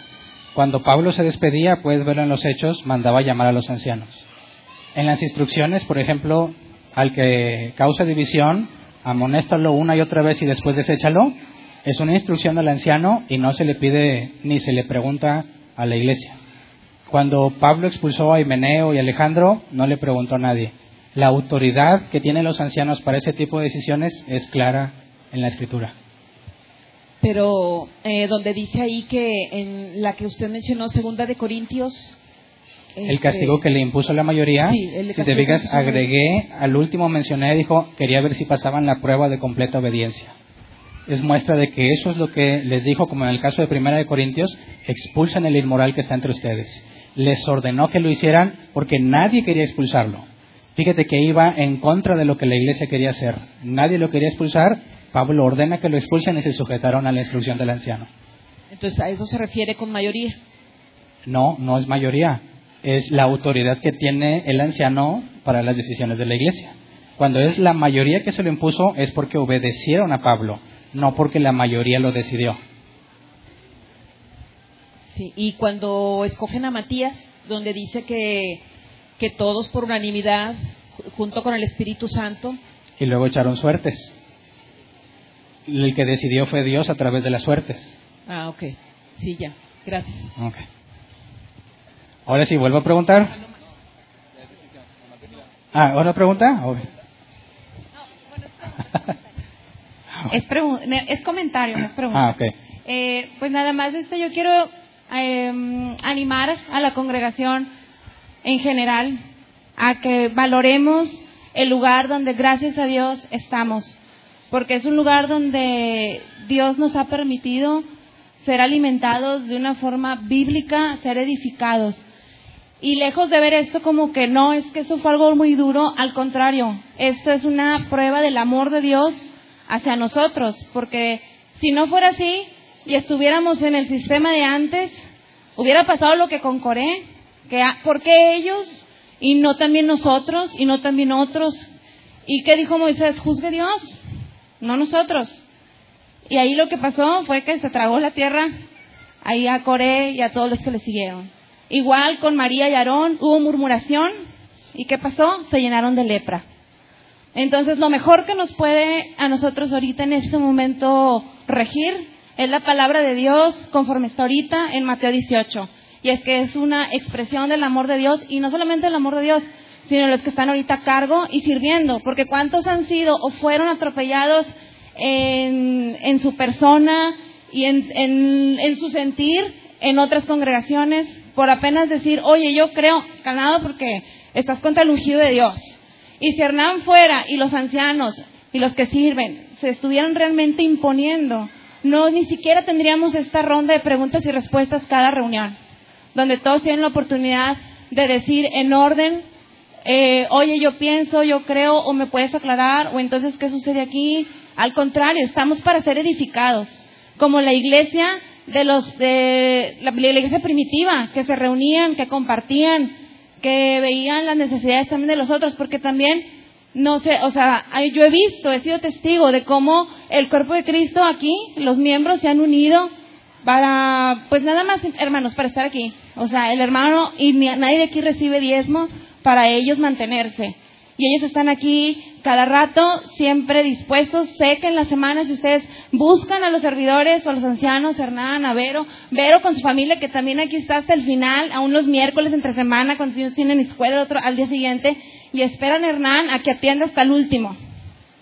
Entonces, una persona que se imponga y que tuviera ese tipo de, de mecánica, no sería congruente entonces con darnos la oportunidad de, hoy en la semana te puedo ver porque tengo más dudas. Y él lo ha dicho aquí. Quien tenga dudas, a la al final también puedo seguir eh, atendiendo o en la semana nos ponemos de acuerdo. Entonces, gracias a Dios y a ellos también que han dispuesto, todos los servidores que hasta ahorita están y los miembros también que siempre están eh, dispuestos a que mesas yo traigo. Entonces, yo creo que valoremos eso y también seamos bíblicos, porque eso quiere decir que si Dios nos disciplina es por amor. Y si ellos son hijos de Dios, lo mejor que puede pasar es esto. Y no que se los haya traído a la tierra en el sea de la lepra. Y mejor que Dios los traiga en su momento si, si Él así lo dispone. Y si no, la iglesia también está salvaguardada. Gracias. Muy bien. Bueno. Estamos dando chance a las preguntas porque dijimos que este era un parteaguas, ¿verdad? Pastor, no sé si se haya comentado también en la tercera reunión, en las convocatorias para ser miembros, a la cual ya no asistí, pero te escuché decir que estos dos puntos son considerados fundamentales. Y así como esos dos puntos, no sé si haya otros más, y si se hayan tocado en esa tercera reunión, esa es pregunta. y si así no lo fuera, bueno, yo he visto algunas congregaciones que ponen en qué creemos o declaración de fe o X, entonces ya exponen los puntos en los que cree la, la congregación. No sé si esos puntos una declaración de fe. al principio pero no de que yo declaro ah, no, no, no, sino que lo escribimos. Sí, sí, en qué creen porque me podría a mí dar la impresión de que algunas personas que, que pasan por ese proceso eh, pues son las cinco solas, ok, está bien. Y doctrinas de la gracia, pues ok, está bien. ¿Y estás de acuerdo? Sí, estoy de acuerdo. ¿Y qué tal si después surgen temas en puntos que se puede presentar alguna controversia como los que se están exponiendo hoy? Entonces mi pregunta es si en esa tercera reunión a la cual no asistí se tocan puntos que ahora tú dices son fundamentales. Esa es una. La segunda, pastor, es, ¿estás de acuerdo, pastor, en que hay serías poco inteligente, que no lo eres, ¿verdad? no eres poco inteligente, en exponer puntos que no parecieran apoyar la exposición de la que nos has hecho. Pero estás de acuerdo también, pastor, en que hay versículos en la Biblia que nos podrían hacer, que nos podría costar trabajo a nosotros, no que estemos contra ti, que no lo estoy, pero de hecho tú lo mencionaste, sí, eh, fulanita, manganita y perengana estaban contra mí. O sea, no es que estemos, ni que estén contra ti, ni que estén a favor de ti. De hecho, yo no estuve en esa reunión. Pero por decirlo de una manera más categórica, ¿estás de acuerdo en que hay versículos en la misma escritura que nos, que, que nos podrían eh, que nos podría costar trabajo entenderlo como tú no lo has expuesto, eh, de hecho tú al principio lo dijiste, venimos de, esa, de ese trasfondo, ese entendimiento de manera general. Y comento esto, pastor, porque la pregunta específica es, quienes pudiéramos estar en esa posición de que, de hecho yo a veces lo he hecho porque nos, nos permite hacer preguntas, que nos cueste trabajo entender algunos versículos de la manera en la que tú la expones, eso no quiere decir que estamos pecando contra ti. O... Mira, una cosa es tener un error doctrinal, hacer una interpretación adecuada y que alguien te lo diga, y yo lo he dicho públicamente, si alguien me demuestra que interprete mal, voy a cambiar mi doctrina, pero que me lo demuestre con la Biblia, ¿verdad? Cambio mi doctrina y le voy a estar agradecido porque me libró del error. El problema no es que hayas llegado a una conclusión equivocada, el problema es que te aferres a pesar de la evidencia en contra. Eso es lo que define a un hereje que le estás dando la evidencia y insiste en que como quiera está bien y no aporta evidencia a su favor. Eso es una actitud ya de necedad, eso es malicia. Cuando investigas un tema y resulta que no llegamos a la misma conclusión, lo vamos a tratar, vamos a buscar la evidencia bíblica y tenemos que llegar a una conclusión. Si en determinado caso, como lo dije al principio, es algo terciario, o sea, no es fundamental, te puedes quedar tú con tu postura y yo con la mía y eso no representa ningún problema. Si es en lo fundamental, ya no podemos congregarnos en el mismo lugar. Tiene que haber una separación, porque si no, jamás, si seguimos aquí, vamos a estar promoviendo lo contrario a la unidad. Vamos a estar causando división y la Biblia es clara que debe de ser retirado y expulsado. En, en palabras más eh, comunes, pastor, podríamos decir algo así como que el que calla otorga, porque por lo que dices de presentar evidencia bíblica, tendríamos que, aunque yo todavía no soy miembro y te agradezco que me permitas tomar el micrófono, pero vamos a pensar en que yo fuera miembro ya, sin poner otros ejemplos. Pero si yo no estuviera de acuerdo en algún punto, pero no me doy el tiempo, el esfuerzo, la dedicación para tener sustento bíblico y en el amor de Cristo buscarte y decirte, mira Hernán, tal vez Dios te conceda a lo mejor entenderlo de esta manera, ¿verdad? Eh, tendríamos nosotros que hacer esa parte y si no lo hacemos, estoy hablando por mí, aunque se entienden otras cosas, ¿verdad? pues quiere decir que el que cae otorga. Todo lo que diga Hernán, pues como no hago ese estudio, ese análisis, esa exposición y me presento delante de él y le digo, oye Hernán, ¿sabes qué? Mira, hay versículos en los que me hacen entender que me cuesta trabajo entender lo que tú dices o tu interpretación. Entonces, pues, ¿sí me estoy explicando? Sí, claro. Vamos a ir más directo. O sea, los miembros que no hacen eso, al no decir nada, se supone o tú das por entendido de que están de acuerdo contigo, aunque después de cuatro años surjan detalles como el que ahora se está exponiendo. Bueno, eso ya sería deshonestidad, ¿no? Si estamos buscando servir a Dios y basarnos en las escrituras y tú no estás de acuerdo y no dices nada, eso contradice a la que un cristiano debiese hacer.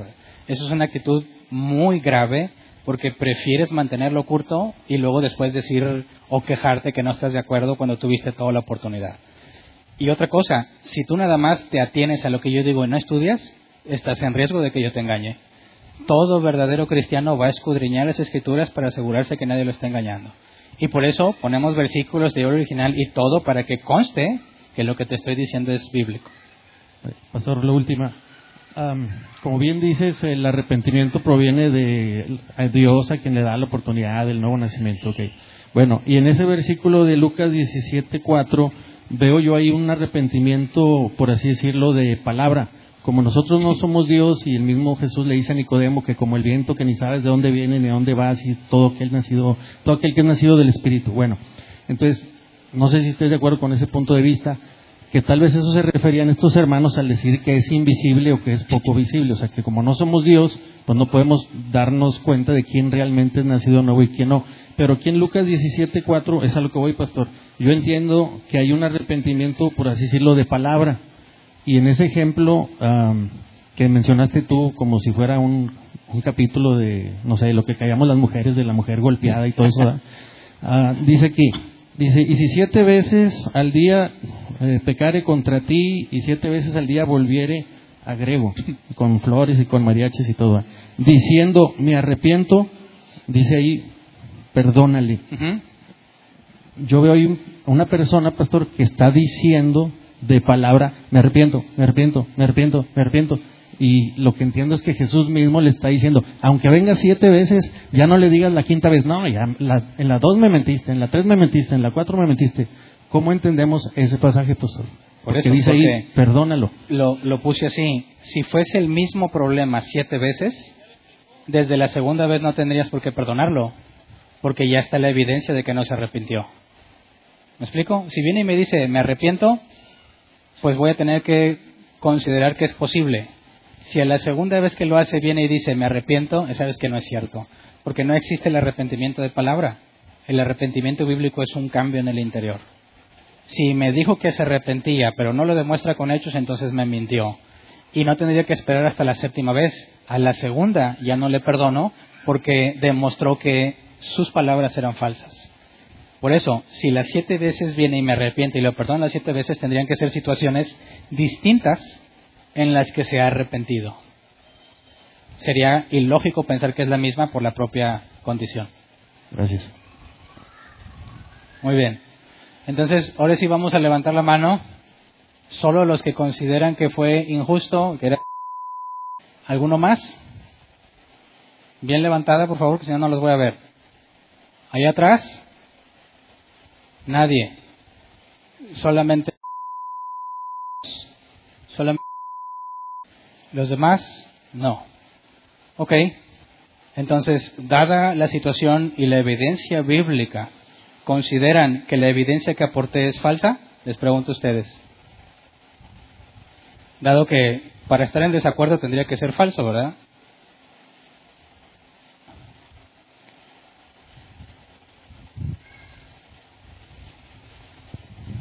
Buenas tardes, Hernán.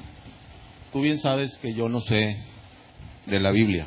¿No sabes de la Biblia? No sé de la Biblia, versículos, porque si me vas a decir, cítamelo con, con, un versículo, no me lo sé. Bueno, no digas la cita, parafrasealo. Yo vengo de, de la Iglesia Católica, bien lo sabes, me invitó Ismael. Y como se llevó Mateo 18 y lo explicaste, ellos no, no entendían cuál fue el proceso, por qué, te, se fue directo a, a, la última, a, la última, a la última parte. Pausa. Eso testificaron Alan y Fabiola que es falso, que ese mismo día ellos reconocieron que lo mejor era seguir Mateo 18, pero en su discurso lo negaron y se les descubrió que era falsa esa negación porque hasta Alan tenía grabado esos últimos minutos donde ellos dicen que estaban de acuerdo en seguir con Mateo 18. Ok, entonces yo no estoy a favor de ellos ni a favor tuyo. Yo quiero nada más lo que es la verdad. Bueno, no es a favor de la persona, es la postura bíblica. A favor de la, de la Biblia. Ándale. A favor de la Biblia. Entonces, no ¿por qué decimos que no es justo? Ellos, ellos dieron este el que quisiera escuchar, que ellos tenían la grabación. Cuando, cuando se reunieron Humberto, Ismael y Gerardo, yo ya los escuché y en ningún momento dicen cuál fue la base bíblica por la cual se iban a venir. Momento, pausa. Eso yo se los expliqué en la Junta y aquí también testificaron que ya sabían. Ellos lo negaron aquí, pero los testigos los desmintieron. Y yo claramente les expliqué por qué seguía Mateo 18 y al final lo reconocieron. El problema es que cuando dieron su discurso lo negaron todo. Gracias a Dios, los testigos de la Junta, al, casi al final, les demostraron que estaban mintiendo. Yo tengo, tengo las grabaciones, el que quiera oírlas. Qué bueno. Que las, me las, se las puedo proporcionar. Ahora, déjame preguntarte a ti. No conoces la escritura y sin embargo piensas que es, incorrecto. Sí, conozco la, o sea, conozco la escritura porque, como te, te, reitero, yo vengo a la iglesia católica y yo escuchaba ah. lo que decía el padre y todo. Y cuando yo llegué aquí la primera vez, me gustó cómo lo diste. Pero eso no tiene nada que ver con conocer la escritura, ¿verdad? No, o sea, te estoy diciendo nada más la, la justicia que sea pareja. O sea, yo no estoy ni allá ni acá. Nada más lo que, dice la Biblia. Espérame, sí tienes que ser de aquí o de allá, no puedes ser neutro. Uno de los dos miente porque las cosas son opuestas. Nada más cómo se llevó, cómo se llevó el juicio. Eso es lo único en lo que estamos en desacuerdo. Ya te expliqué que hubo evidencia de que estas cuatro mintieron y está grabado. Sí, pero si tú le dices a una persona, en el mundo, en el mundo afuera, si tú le dices a una persona, yo te voy a acusar. No, pero no son del mundo de afuera, son miembros que se comprometieron a cumplir Mateo 18. Por eso, pero si, si en el mundo de afuera se le, hay una acusación, llega y vienen los fundamentos por cuáles te están acusando. cuando tú llegues aquí, cuando tú llegues aquí a este tipo de juicios, ya vienes tú preparado a qué es a lo que vas a responder. Claro. Ellos decían y no tenían por qué bases venían las... Es que ya te dije que eso se demostró que era falso y de hecho tenían una presentación de como 30 hojas, sí estaban preparados. Pero ellos venían, por lo que yo entendí, era que venían, venían preparados a defender lo de la incongruencia, de, la, de lo que iba a dar. Por eso, doctrinalmente no mencionaron ni un solo pasaje, no, analizaron ningún pasaje, no examinaron ningún pasaje que yo haya dicho, no hablaron de la Biblia. Se la pasaron diciendo que estaban muy enojados y que no creían y muchas cosas a nivel emocional, pero si realmente tienen la verdad bíblica, ¿por qué no demostrarlo con la Biblia? Ellos aseguran que tienen la verdad, sin embargo, no usaron para nada la Biblia. ¿Qué dice eso? Que su acusación no es bíblica. Quizás emocionalmente se sentían mal, pero no venimos aquí a vivir las emociones, venimos a basarnos con la escritura. Y si ellos no entendían Mateo 18 y les doy toda la explicación que les estoy dando y aún así se aferran a decir que como quiera ellos están bien, ya no es cuestión de ignorancia porque se les dio la información. Además, son miembros que analizaron Mateo 18 y habían acordado. Tuvimos experiencias con ellos en los cuales se les amonestó y se comprometieron a cumplir 18. Se les explicó con mucho detalle, aún en las situaciones personales que ellos habían vivido. Y cuando tienen la oportunidad de aplicar, aplicar Mateo 18, deciden ignorarlo y decir que siempre no lo entienden y que por eso no lo hicieron. La verdad es que eso es absurdo. Tengo la, la grabación de tu casa también. ¿Mm? Ahí Pues la- dijo que no lo tenía. Sí, la, sí, sí la tiene. Pues excelente que la oigan todos. Ahí O sea, que claramente ahí la dice, tengo, son casi cuatro horas, casi cinco horas. ahí claramente se especifica que yo les dije que tenían que seguir Mateo 18 porque es el como paso yo que sigue. escuché las cosas, sí veo que ahí querían arreglar contigo la, la situación. Sí, lo dijeron aquí en público. Ahí- ahí. Y yo dije que es cierto, pero bíblicamente esa, eso que ellos proponen no es la forma de arreglarlo. Es como, y yo dije el ejemplo, imagínate que te para un tránsito porque te pasaste la luz roja y te dice, pues ¿cómo nos arreglamos? ¿Qué le dices? ¿Ahí te va una ofrenda de amor? No, vamos a pegarnos a lo que la ley dice. Esto es lo que están diciendo es, no, no quiero avanzar el paso que sigue, ¿cómo nos arreglamos? No es negociable. Si somos bíblicos tenemos que aplicar lo que la Biblia dice. No se puede negociar una alternativa. Entonces no se llevó, bueno, Mira, mira, yo respeto lo que tú puedas sentir y lo que puedas pensar, pero al tema, tus emociones, y lo digo con respeto, son irrelevantes. Lo que necesitamos es la escritura. Si tú me demuestras por medio de la escritura que estamos mal, lo investigo y si es así, me retracto públicamente. Pero si no tienes base bíblica y me dices nada más lo que tú sientes, no hay nada que podamos hacer al respecto porque aquí en la iglesia somos sola escritura y la escritura está por arriba de las emociones. Mencionaron, ¿es doloroso lo que pasó? Sí.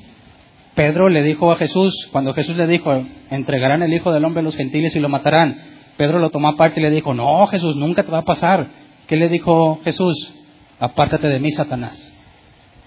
Las emociones de Pedro pudieran ser válidas, pero son contrarias a la Escritura y Jesús lo identificó como al mismo Satanás por tratar de sobreponer sus emociones a lo que la Escritura dice. Tus emociones son válidas, pero en tu contexto personal, ante la iglesia, las emociones no cuentan. Lo importante es la escritura. Y si en su caso siguen inconformes, lo mejor es que nos separemos y busquen otra congregación porque sería imposible que sigamos trabajando en edificarnos unos a otros si en lo esencial doctrinalmente no están de acuerdo. sí, porque lo que yo vi, lo que yo vi y escuché es que ellos se basaban, lo que decía ahorita mi hermano, ellos se basaban a un a un pasaje y tú les decías otro pasaje. Que demuestra que lo que Con concluyen es pasaje, falso. Sí, pero es el- como les dije el, ese sábado, yo también tengo 200 preguntas en las cuales se contradice una con otra que mismo que, que viene en la Biblia, que mismo Si vamos a a ver cuál es la, la versión, porque lo estabas leyendo en la Reina Valera, pero aquí utilizamos más el NBI. No, Entonces, también fue la original. y luego con lo que dijo Gerardo al final, por eso los expulso, no hagan esto, no hagan lo otro con ellos. Y le, pregunto, bueno, ¿en dónde dice en Mateo 18 que viene eso? Lo leí, no en Mateo 18, en otras partes del Nuevo Sí, Testamento. pero ¿e- ¿eso hicieron? Claro, Eso, eso, eso, todas esas cosas, todos esos puntos. estoy y di toda la evidencia de que lo que hicimos está totalmente justificado por muchos pasajes de la Biblia. Tu problema es distinto. Dices que tienes 200 preguntas que demuestran que se contradicen. Entonces tú no crees ni siquiera en la inerrancia bíblica. No, tú mismo lo has dicho. Se contradicen No. aquí, aquí, Yo lo pero que he dicho es esto. No, es una aparente contradicción. La escritura no se contradice porque si Dios le inspiró, es imposible que él se desdiga. Es aparente contradicción que no es cuando la examinas. Si tú me dices que tienes 200 que demuestran la contradicción, tu problema es que no crees en la inerrancia bíblica. No crees que la escritura fue inspirada por Dios. Y eso es básico para un cristiano. Si tú consideras que realmente se contradice y aquí lo que buscamos es estudiar la escritura porque es la palabra de Dios, honestamente no entendería por qué estás aquí. Porque yo estoy escuchando todo lo que dices, cómo viene, estoy tratando de aprender a leer Ah, eso es cómo muy bueno. se lee la Biblia. Pero entonces Porque no fue lo- puedes- fue lo como yo, como yo les dije, yo, yo agarro la Biblia como si fuera un libro de la Pues, universidad. Bueno, ese es un error. La Biblia no se puede leer como si fuera un libro. Necesitas Pero me, hace- escudriñar. me han explicado. Aquí están las herramientas para que consultes el original, para que compares versiones. Tengo, tengo todas, tengo todos. Tengo Entonces, todos, Hernán. Tengo ¿estarías de 29, acuerdo? tengo 29 Biblias descargadas, de las cuales veo el mismo en las 29. Ok, entonces ¿dónde están las contradicciones que dices? Uah. ¿Ya Apenas necesito que las veas. Es que ese es el punto. preguntas. Si no hay una parte bíblica, no podemos avanzar en esta situación tuya. La única forma en la que digas, mira Hernán, esto está mal porque aquí es lo que dice la Biblia, entonces tenemos tema a tratar. Pero si me dices nada más lo que piensas y lo que sientes, no hay nada que yo pueda hacer al respecto. ¿Me explico? Y aún lo que piensas y lo que sientes debe sujetarse a la escritura. Y si en eso fundamental no estamos de acuerdo, honestamente les digo, por amor a ustedes y a la iglesia, no tiene nada que hacer entre nosotros. Entonces, no haces la función de pastor. Claro que sí, porque el pastor cuida al rebaño y los protege de aquellos que no tienen los fundamentos bíblicos y es precisamente lo que estoy haciendo. Entonces, si yo estoy en errores, si yo tengo problemas en los cuales para ti no soy una persona en la cual no está de acuerdo, tengo algunos, algunos, algunas cosas, algunos palabras o frases. En una cosa es tener duda y otra cosa es que decir que estoy mal. Yo nunca he dicho que estás mal. Dices que estás en desacuerdo con lo que se decidió con toda la evidencia bíblica. Por lo que yo escuché, Hernán. Por eso, pero yo Nada no te pregunto más. por lo que escuchaste, sino por la evidencia bíblica. Quiero que me entiendas eso. Lo que tú pudiste haber escuchado es muy respetable, pero tienes que hacerlo en base a la Biblia. Y si yo ya presenté evidencia y estás en desacuerdo, eso significa que es falsa mi evidencia, basados en la Biblia. Tu percepción personal es secundaria. No sé si puedas comprender eso. No hay forma de regirnos por la Biblia si no es la máxima autoridad. Ok.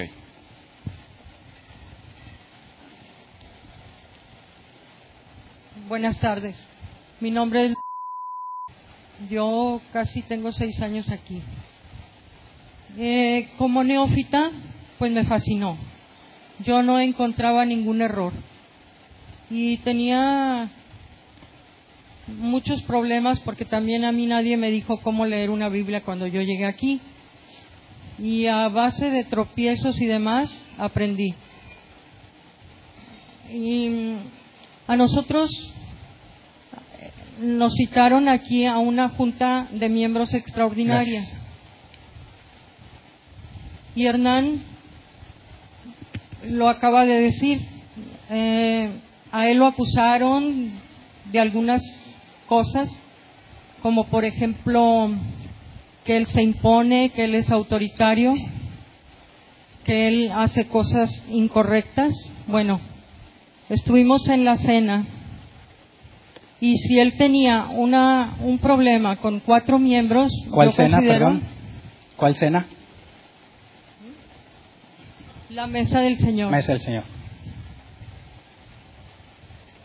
Si yo tengo un problema con un hermano, yo no puedo participar de esa cena hasta que se arregle. Entonces, Hernán estuvo, participó en esa, en esa cena. Yo pienso que no debió de haberlo hecho, porque contradice la escritura. Una pregunta. ¿Podrías decirme dónde dice eso en la Biblia? Que si tienes un problema con tu hermano, no puedes participar en la mesa del Señor. Pues tú léelo, por favor, no traigo mi Biblia. Bueno, parafrasealo, como recuerdes el versículo. Pues si estás en, en discordia con alguno de tus hermanos, pues no puedes estar participando del cuerpo de Cristo. Es falso, la Biblia no dice eso Bueno, en ningún me momento. que lo Te explico lo que dice. Dice que si alguno toma de forma indigna, se condena a sí mismo. Bueno, tú te lo sabes de memoria, yo no. Bueno, si vas a asegurar algo, de perdido asegúrate que es bíblico, si no, no tiene caso. Bueno, pero todos lo pueden revisar y que Te me acabo, digan. de decir, y- te acabo de decir que no dice lo que dices. Entonces, ¿está correcto que tú hayas participado? No, si yo hubiese sido un hipócrita y no le hubiera dicho a nadie y no hubiera aplicado Mateo 18, estaría participando indignamente. Lo que yo hice fue notificarlo inmediato un día después de que sucedió, lo notifiqué a los ancianos. Busqué, dado que la Biblia determina que así es el proceso, ellos se dedicaron a citar y hablar y tomó mucho tiempo. En el caso en que yo me pongo a participar de la mesa del Señor, yo tengo la conciencia limpia porque yo yo ya cumplí con los medios que Jesús me mandó. Lo único que me restaba es esperar que se decidiera si era aplicaba o no aplicaba la, la acusación y el error doctrinal. Ante eso, yo estoy participando con dignidad porque yo hice lo que Jesús me mandó. Bueno, revísenlo ustedes y hagan su propio juicio. Bueno, el punto es que ustedes tienen que tomar una decisión. Claramente están en contra de lo más fundamental de la Biblia. No, consideran, no consideran, sí, claro que sí. Pues yo estoy para aprender, Hernán. No, una cosa Yo es por eso te aprender. estoy y- diciendo- mira, la duda conlleva humildad. Decir que no sabes implica que puedes estar equivocado. Pero asegurar que algo está mal, a pesar de que sabes que no sabes, Bueno, eso es arrogancia. Cuando la junta de miembros, tú solamente dijiste que lo habías hecho porque le habías encargado el proceso a los ancianos. Porque eso es lo que la Biblia pide. Yo no podía hacerlo solo, tuve que solicitar a los ancianos que lo llevaran a cabo. No, tampoco yo, yo, bueno, yo no encontré eso en la Biblia. Tú dímelo dónde está. ¿En qué Mateo parte está? 18, 15 al 17. Si no te oyen tus testigos, dilo a la iglesia. Hechos 15, versículo 1 al 2. Tuvieron tal problema Pablo y Bernabé con ellos que decidieron ir con los ancianos y con los apóstoles. Esa es la evidencia de que lo Pero que yo hice yo es correcto. soy la iglesia también. Yo Sí, soy pero parte, lo yo primero soy un que marca- y ustedes tomaron sus decisiones No. y decidieron expulsarlo. A nosotros no nos pues, no Bueno, no, mira, no es, claro, es claro que están en contra opinar. y para el bien de toda la iglesia es necesario que ustedes dos se retiren. Es lo mejor para todos, para ustedes Ah, y para aquí ni nosotros. siquiera hay un Mateo 18. Ya ante la evidencia y la doctrina expuesta y el juicio que se siguió a cabo, no es necesario repetirlo con ustedes. Si ustedes están de acuerdo con esa doctrina, no tienen por qué estar aquí entre nosotros. Bueno, ok, perfecto. Tú te crees perfecto. No se te puede decir nada. Tú ¿Me nunca te puedes decir- equivocas. me puedes decir con la escritura. Si no usas la escritura, no hay nada que puedas decir. Te lo dije desde el principio. Tú nunca te equivocas. Si me Tú equivoco. sí eres perfecto. Bueno, me parece que ya es claro quién había dicho los comentarios. Sí, ya no tiene caso seguir discutiendo. Si no tienes evidencia bíblica. eh, bueno, mira, si estás molesta, eh, es válido. Pero sin evidencia bíblica no puede ser tomada en cuenta. Y es entendible. Tráelas. Pues ya lo debiste haber hecho hace tiempo. ¿Aseguras que tienes pruebas? Ah, bueno. No vale la pena discutir más en este tipo de casos, ¿verdad? Así que, como dijimos claro al principio, todo aquel que se oponga a la doctrina fundamental no puede estar entre nosotros. Y entonces es oficial, lo digo como anciano también, son expulsados de la congregación por aferrarse a una doctrina que no es bíblica y que va en contra del propio Evangelio de Jesucristo en la Escritura. Se les pide a todos, como dice la Escritura, que si alguno causa división, insiste en enseñar falsa doctrina, apártate de los tales. Es por eso que se les pide que si somos congruentes con lo que hemos visto bíblicamente, se abstengan de convivir con ellos por si Dios les concede entender que escrituralmente están muy errados. ¿Queda claro? ¿Alguien más está en desacuerdo? Muy bien, esperamos entonces que eso elimine el problema de murmuración. Está todo aclarado. Si quieres platicarlo o profundizar un poco más, con gusto te puedes acercar a mí o a cualquiera de los ancianos, pero sí queremos dejar claro que el hecho de que seamos sola escritura no es negociable. Lo vamos a aplicar hasta sus últimas instancias. ¿De acuerdo? Así que vamos a ponernos de pie y vamos a orar para terminar con nuestra sesión.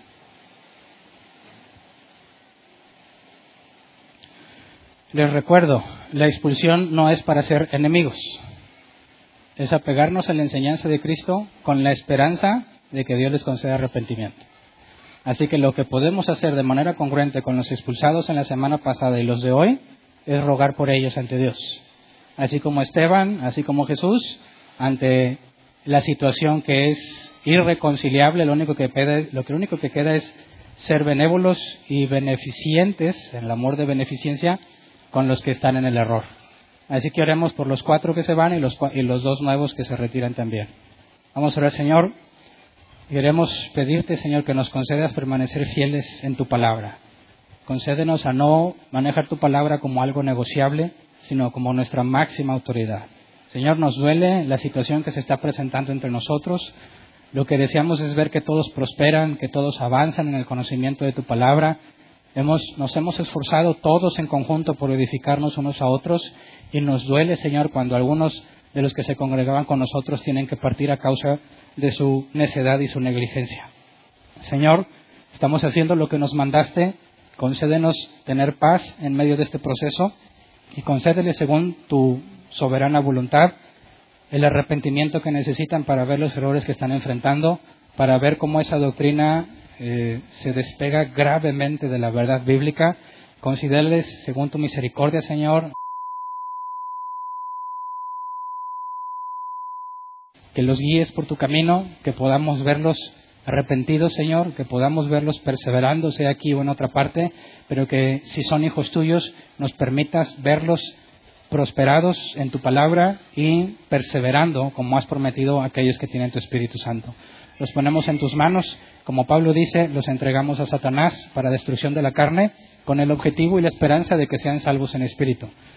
por favor, Señor, cumple tu voluntad ante todos nosotros y que tu autoridad siempre esté sobre la nuestra. Gracias. Amén.